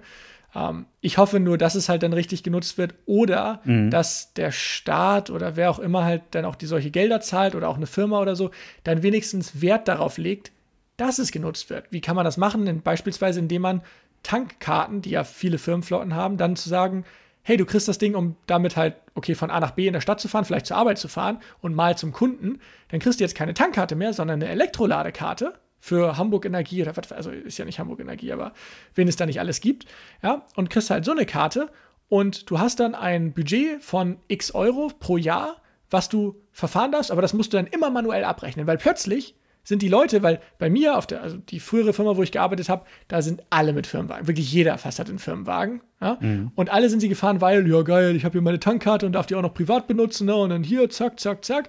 Da hat sich keiner um Verbrauch geschert, hat sich keiner um nichts geschert, weißt du? Was auch okay ist, klar. Würde ich wahrscheinlich auch ja, nicht. Kann ich, ich mein, verstehen. Wenn man mir eine Tankkarte in die Hand gibt und sagt, kannst du privat nutzen, ja, dann Exakt, ja, halt irgendwo Skiurlaub. ist Kilometerlimitierung drauf, ne? also auch privat, ja. aber, aber trotzdem. Und dann, klar, dann hat man nicht mehr diesen Anreiz. Aber da ist halt so für mich der Aufruf dann hoffentlich an Leute, weil die Idee ist ja, dass diese Hybridfahrzeuge auch dann entsprechend oder Plug-in-Hybridfahrzeuge auch entsprechend genutzt werden. Und wenn sie das werden, dann können sie genau zu dem werden, was du erzählt hast, zu diesem Einstiegsdrogenprodukt, sag ich mal, wenn man so merkt, oh, mhm. Elektro, die sind ja ziemlich schnell und oh, ist ja cool, es ist ja leise, ich, ich muss gar nicht mehr tanken, es ist ja viel entspannter, nie mehr im Leben zur Tankstelle fahren zu müssen, sondern jeden Morgen einen vollen Tank in Anführungsstrichen zu haben. Dann plötzlich sind die Vorteile da und dann möchte man mehr, mehr Reichweite, dann möchte man einen vollen Elektrofahrzeug. Von daher, das finde ich schon cool. Ich ja. wünschte mir nur, es wären etwas mehr Regeln sozusagen verankert, damit diese Fahrzeuge auch entsprechend genutzt werden und Leute das Ding nicht nur nehmen, um ein günstigeres Fahrzeug zu kriegen und den Rest von der Bundesregierung als Geld zu kriegen oder so. Das finde ich stimmt. Schlecht. Ja. Aber vor allem, wenn ich mir jetzt äh, gerade meine Umgebung hier anschaue, wo ich wohne, stehen ja die meisten Autos auf der Straße. Ja. Und die haben morgens dann nicht den, den Tank ja, voll. Das, das ist der große. Das, das ist halt, ja. also ich meine, wer hier eine Tiefgarage hat, ist, ist hoch im Kurs. Also die, das ist nicht, äh, nicht für jeden möglich, einfach aufgrund der Baustruktur, die so vorliegt. Und da, da wäre es halt so, vielleicht, wenn es jetzt gerade diese Plug-in-Hybrid gibt, aber wer weiß, dass sie sich denn das, wie ich meinte, das nächste oder übernächste Auto äh, voll elektrisch kaufen, dann ist die Batterietechnologie, wer weiß, wie die, weiß ich, man, was kauft man sich alle im Schnitt? Weiß nicht, was, wie häufig ich Autos gekauft ja, ich habe irgendwann mal nachgeguckt, aber irgendwas, sieben Jahre. Irgend, aber ja. ja, hätte ich jetzt auch so irgendwas zwischen fünf und zehn Jahren bestimmt. Wer weiß, was in fünf bis sieben Jahren ist. Vielleicht haben wir dann wirklich eine vierstellige Reichweitenzahl. Ja, die Frage ist, ob es sein muss, ne? weil ich finde zwar immer mehr Reichweite, wenn mir jemand sagt, kriegst mehr Reichweite, sage ich nicht nein. Ja. Aber die Frage ist immer, ob das ist, weil es ist halt so eine invers negative Proportion. Denn jede Reichweite mehr ist mehr Gewicht normalerweise an Batterie. Klar, wenn es das nicht bedeuten würde, dann keine Frage. Ja. Aber wenn es das nicht bedeutet, dann ist es invers positiv. Das heißt, anstatt 1000 Kilometer in eine Batterie zu packen, packe ich dann vielleicht nur nur 800 Kilometer mhm. rein. Dadurch mache ich sie leichter als eine jetzige Batterie, was wiederum dazu führt, dass es effizienter ist, was wiederum mehr Reichweite bedeutet. Also das ist ja jedes Mal bei Elektroautos ja. mega spannend, dass Reichweite gleichzeitig invers proportional nachher ist mit der, dem Gewinn oder dem Verlust an Reichweite, weil ich dann die Batterie muss größer werden, dadurch ist sie schwerer und durch schwerer verbrauche ich mehr und da ist halt irgendwann auch so ein, so ein Sweet Spot erreicht. Und klar, das verändert sich alles und ich bin mir sicher, es wird irgendwann Autos mit 1000 Kilometer Reichweite geben, auch elektrisch, keine Frage ich wünsche mir halt nur, dass diese, diese Elektromobilität auch in der Stadt ne, halt dann nicht wiederum negativer einschlägt. Weil wenn ich dann Plug-in-Hybrid fahre, und mir gedacht habe, ja gut, ich müsste den ja jetzt hier immer laden und das Laden ist so langsam, denn viele Plug-in-Hybride laden extremst langsam. Die können nicht schnell laden, weißt du? Da hast du eine mhm. extrem negative Erfahrung. Dann denkst du, oh ja, dann stelle ich mich mal hier eine Stunde beim Einkaufen hin. Ich fahre ja mal zu so einem Rewe bei mir oben hin, mhm. der hat eine Elektroladestation. So, dann stehst du da mit deinem Plug-in-Hybrid und vielleicht hast du nach deinem halben Stunde Einkauf oder Stunde Einkauf irgendwie so fünf Kilometer geladen oder zehn. Keine Ahnung, ich sage jetzt mal ein Negativexempel. Ja, ja. Dann, dann kaufst du dir doch nie ein Elektro. Dann denkst du doch, oh, wie nee, schlecht das ist das. Das muss voll sein. Ja, so das. Also so. nach dem Einkauf muss bestenfalls das Auto wieder voll sein. Ja, und dann kommt es halt, ne, dann musst du dich damit auseinandersetzen, dann musst du herausfinden, mhm. dass das ja nicht das ist. Und dann plötzlich ist dein Einstiegsfahrzeug, dein, dein E-Hybrid-Fahrzeug, Plug-in-Hybrid-Fahrzeug, sogar der Negativbringer und du sagst, oh nee, bloß nicht wieder, dann kaufe ich mir lieber ein normales Fahrzeug, außer ich krieg's wieder so hinterhergeworfen. Und das ist natürlich auch nicht Sinn der Sache. Also ich glaube, da ist so ein schwierig zu sagen. Ich weiß, ich kenne witzigerweise einen Kollegen von mir, der wohnt da bei dir auch in der Ecke äh, in der Stadt und der hat auch keinen Parkplatz. Der hat zwar in seiner Straße eine Ladestation, wo er dann immer mal hinfährt mit seinem Model 3, aber der sagt, oh, ich fahre da irgendwie einmal in die Woche, stelle ich mich da abends eine Nacht hin und stelle ich den morgens wieder irgendwo anders hin und dann die Batterie ist groß genug, da kann man die ganze Woche mit rumfahren. Also es, ich denke mal, ja. wenn man es möchte, aber ich bin ganz ehrlich, ich möchte auch diese, irgendwo diesen, für mich ist ein Auto Freiheit und ich möchte damit losfahren können und ich möchte nicht wenigstens nicht beim Losfahren gleich an Laden denken müssen. Ja, das stimmt. Also bestenfalls hat man, hat man seine Ladestation am Haus in der Tiefgarage oder. Also im Idealfall kann ich zu Hause ja. laden oder, was ich finde genauso gut ist, oder eine Stufe drunter ist bei der Arbeit laden. Weil hm. angenommen, gut, im Moment sind wir vielleicht alle viel von zu Hause am Arbeiten, aber angenommen, das normalisiert sich alles wieder in der Zukunft, dann hat man damit nämlich eine Möglichkeit zu sagen, okay, dann lade ich ihn halt immer bei der Arbeit und übers Wochenende, wenn ich ein Elektrofahrzeug habe, was wirklich Elektro, also nicht Plug-in, sondern wirklich Elektro ist, da habe ich genügend Reichweite, um auch meine Wochenendfahrten damit normalerweise zu machen. Und wenn nicht, dann muss ich halt mal irgendwo an eine Ladestation ranfahren. Und dann müssen es nicht mal die teuren, tollen Schnellladestationen bei der Arbeit sein. Dann reicht eine ganz normale, gut, Haushaltssteckdose ist vielleicht ein bisschen sehr wenig, aber irgendwie so eine Drehstromsteckdose oder so, die man in jeder normalen Fabrikhalle zuhauf findet.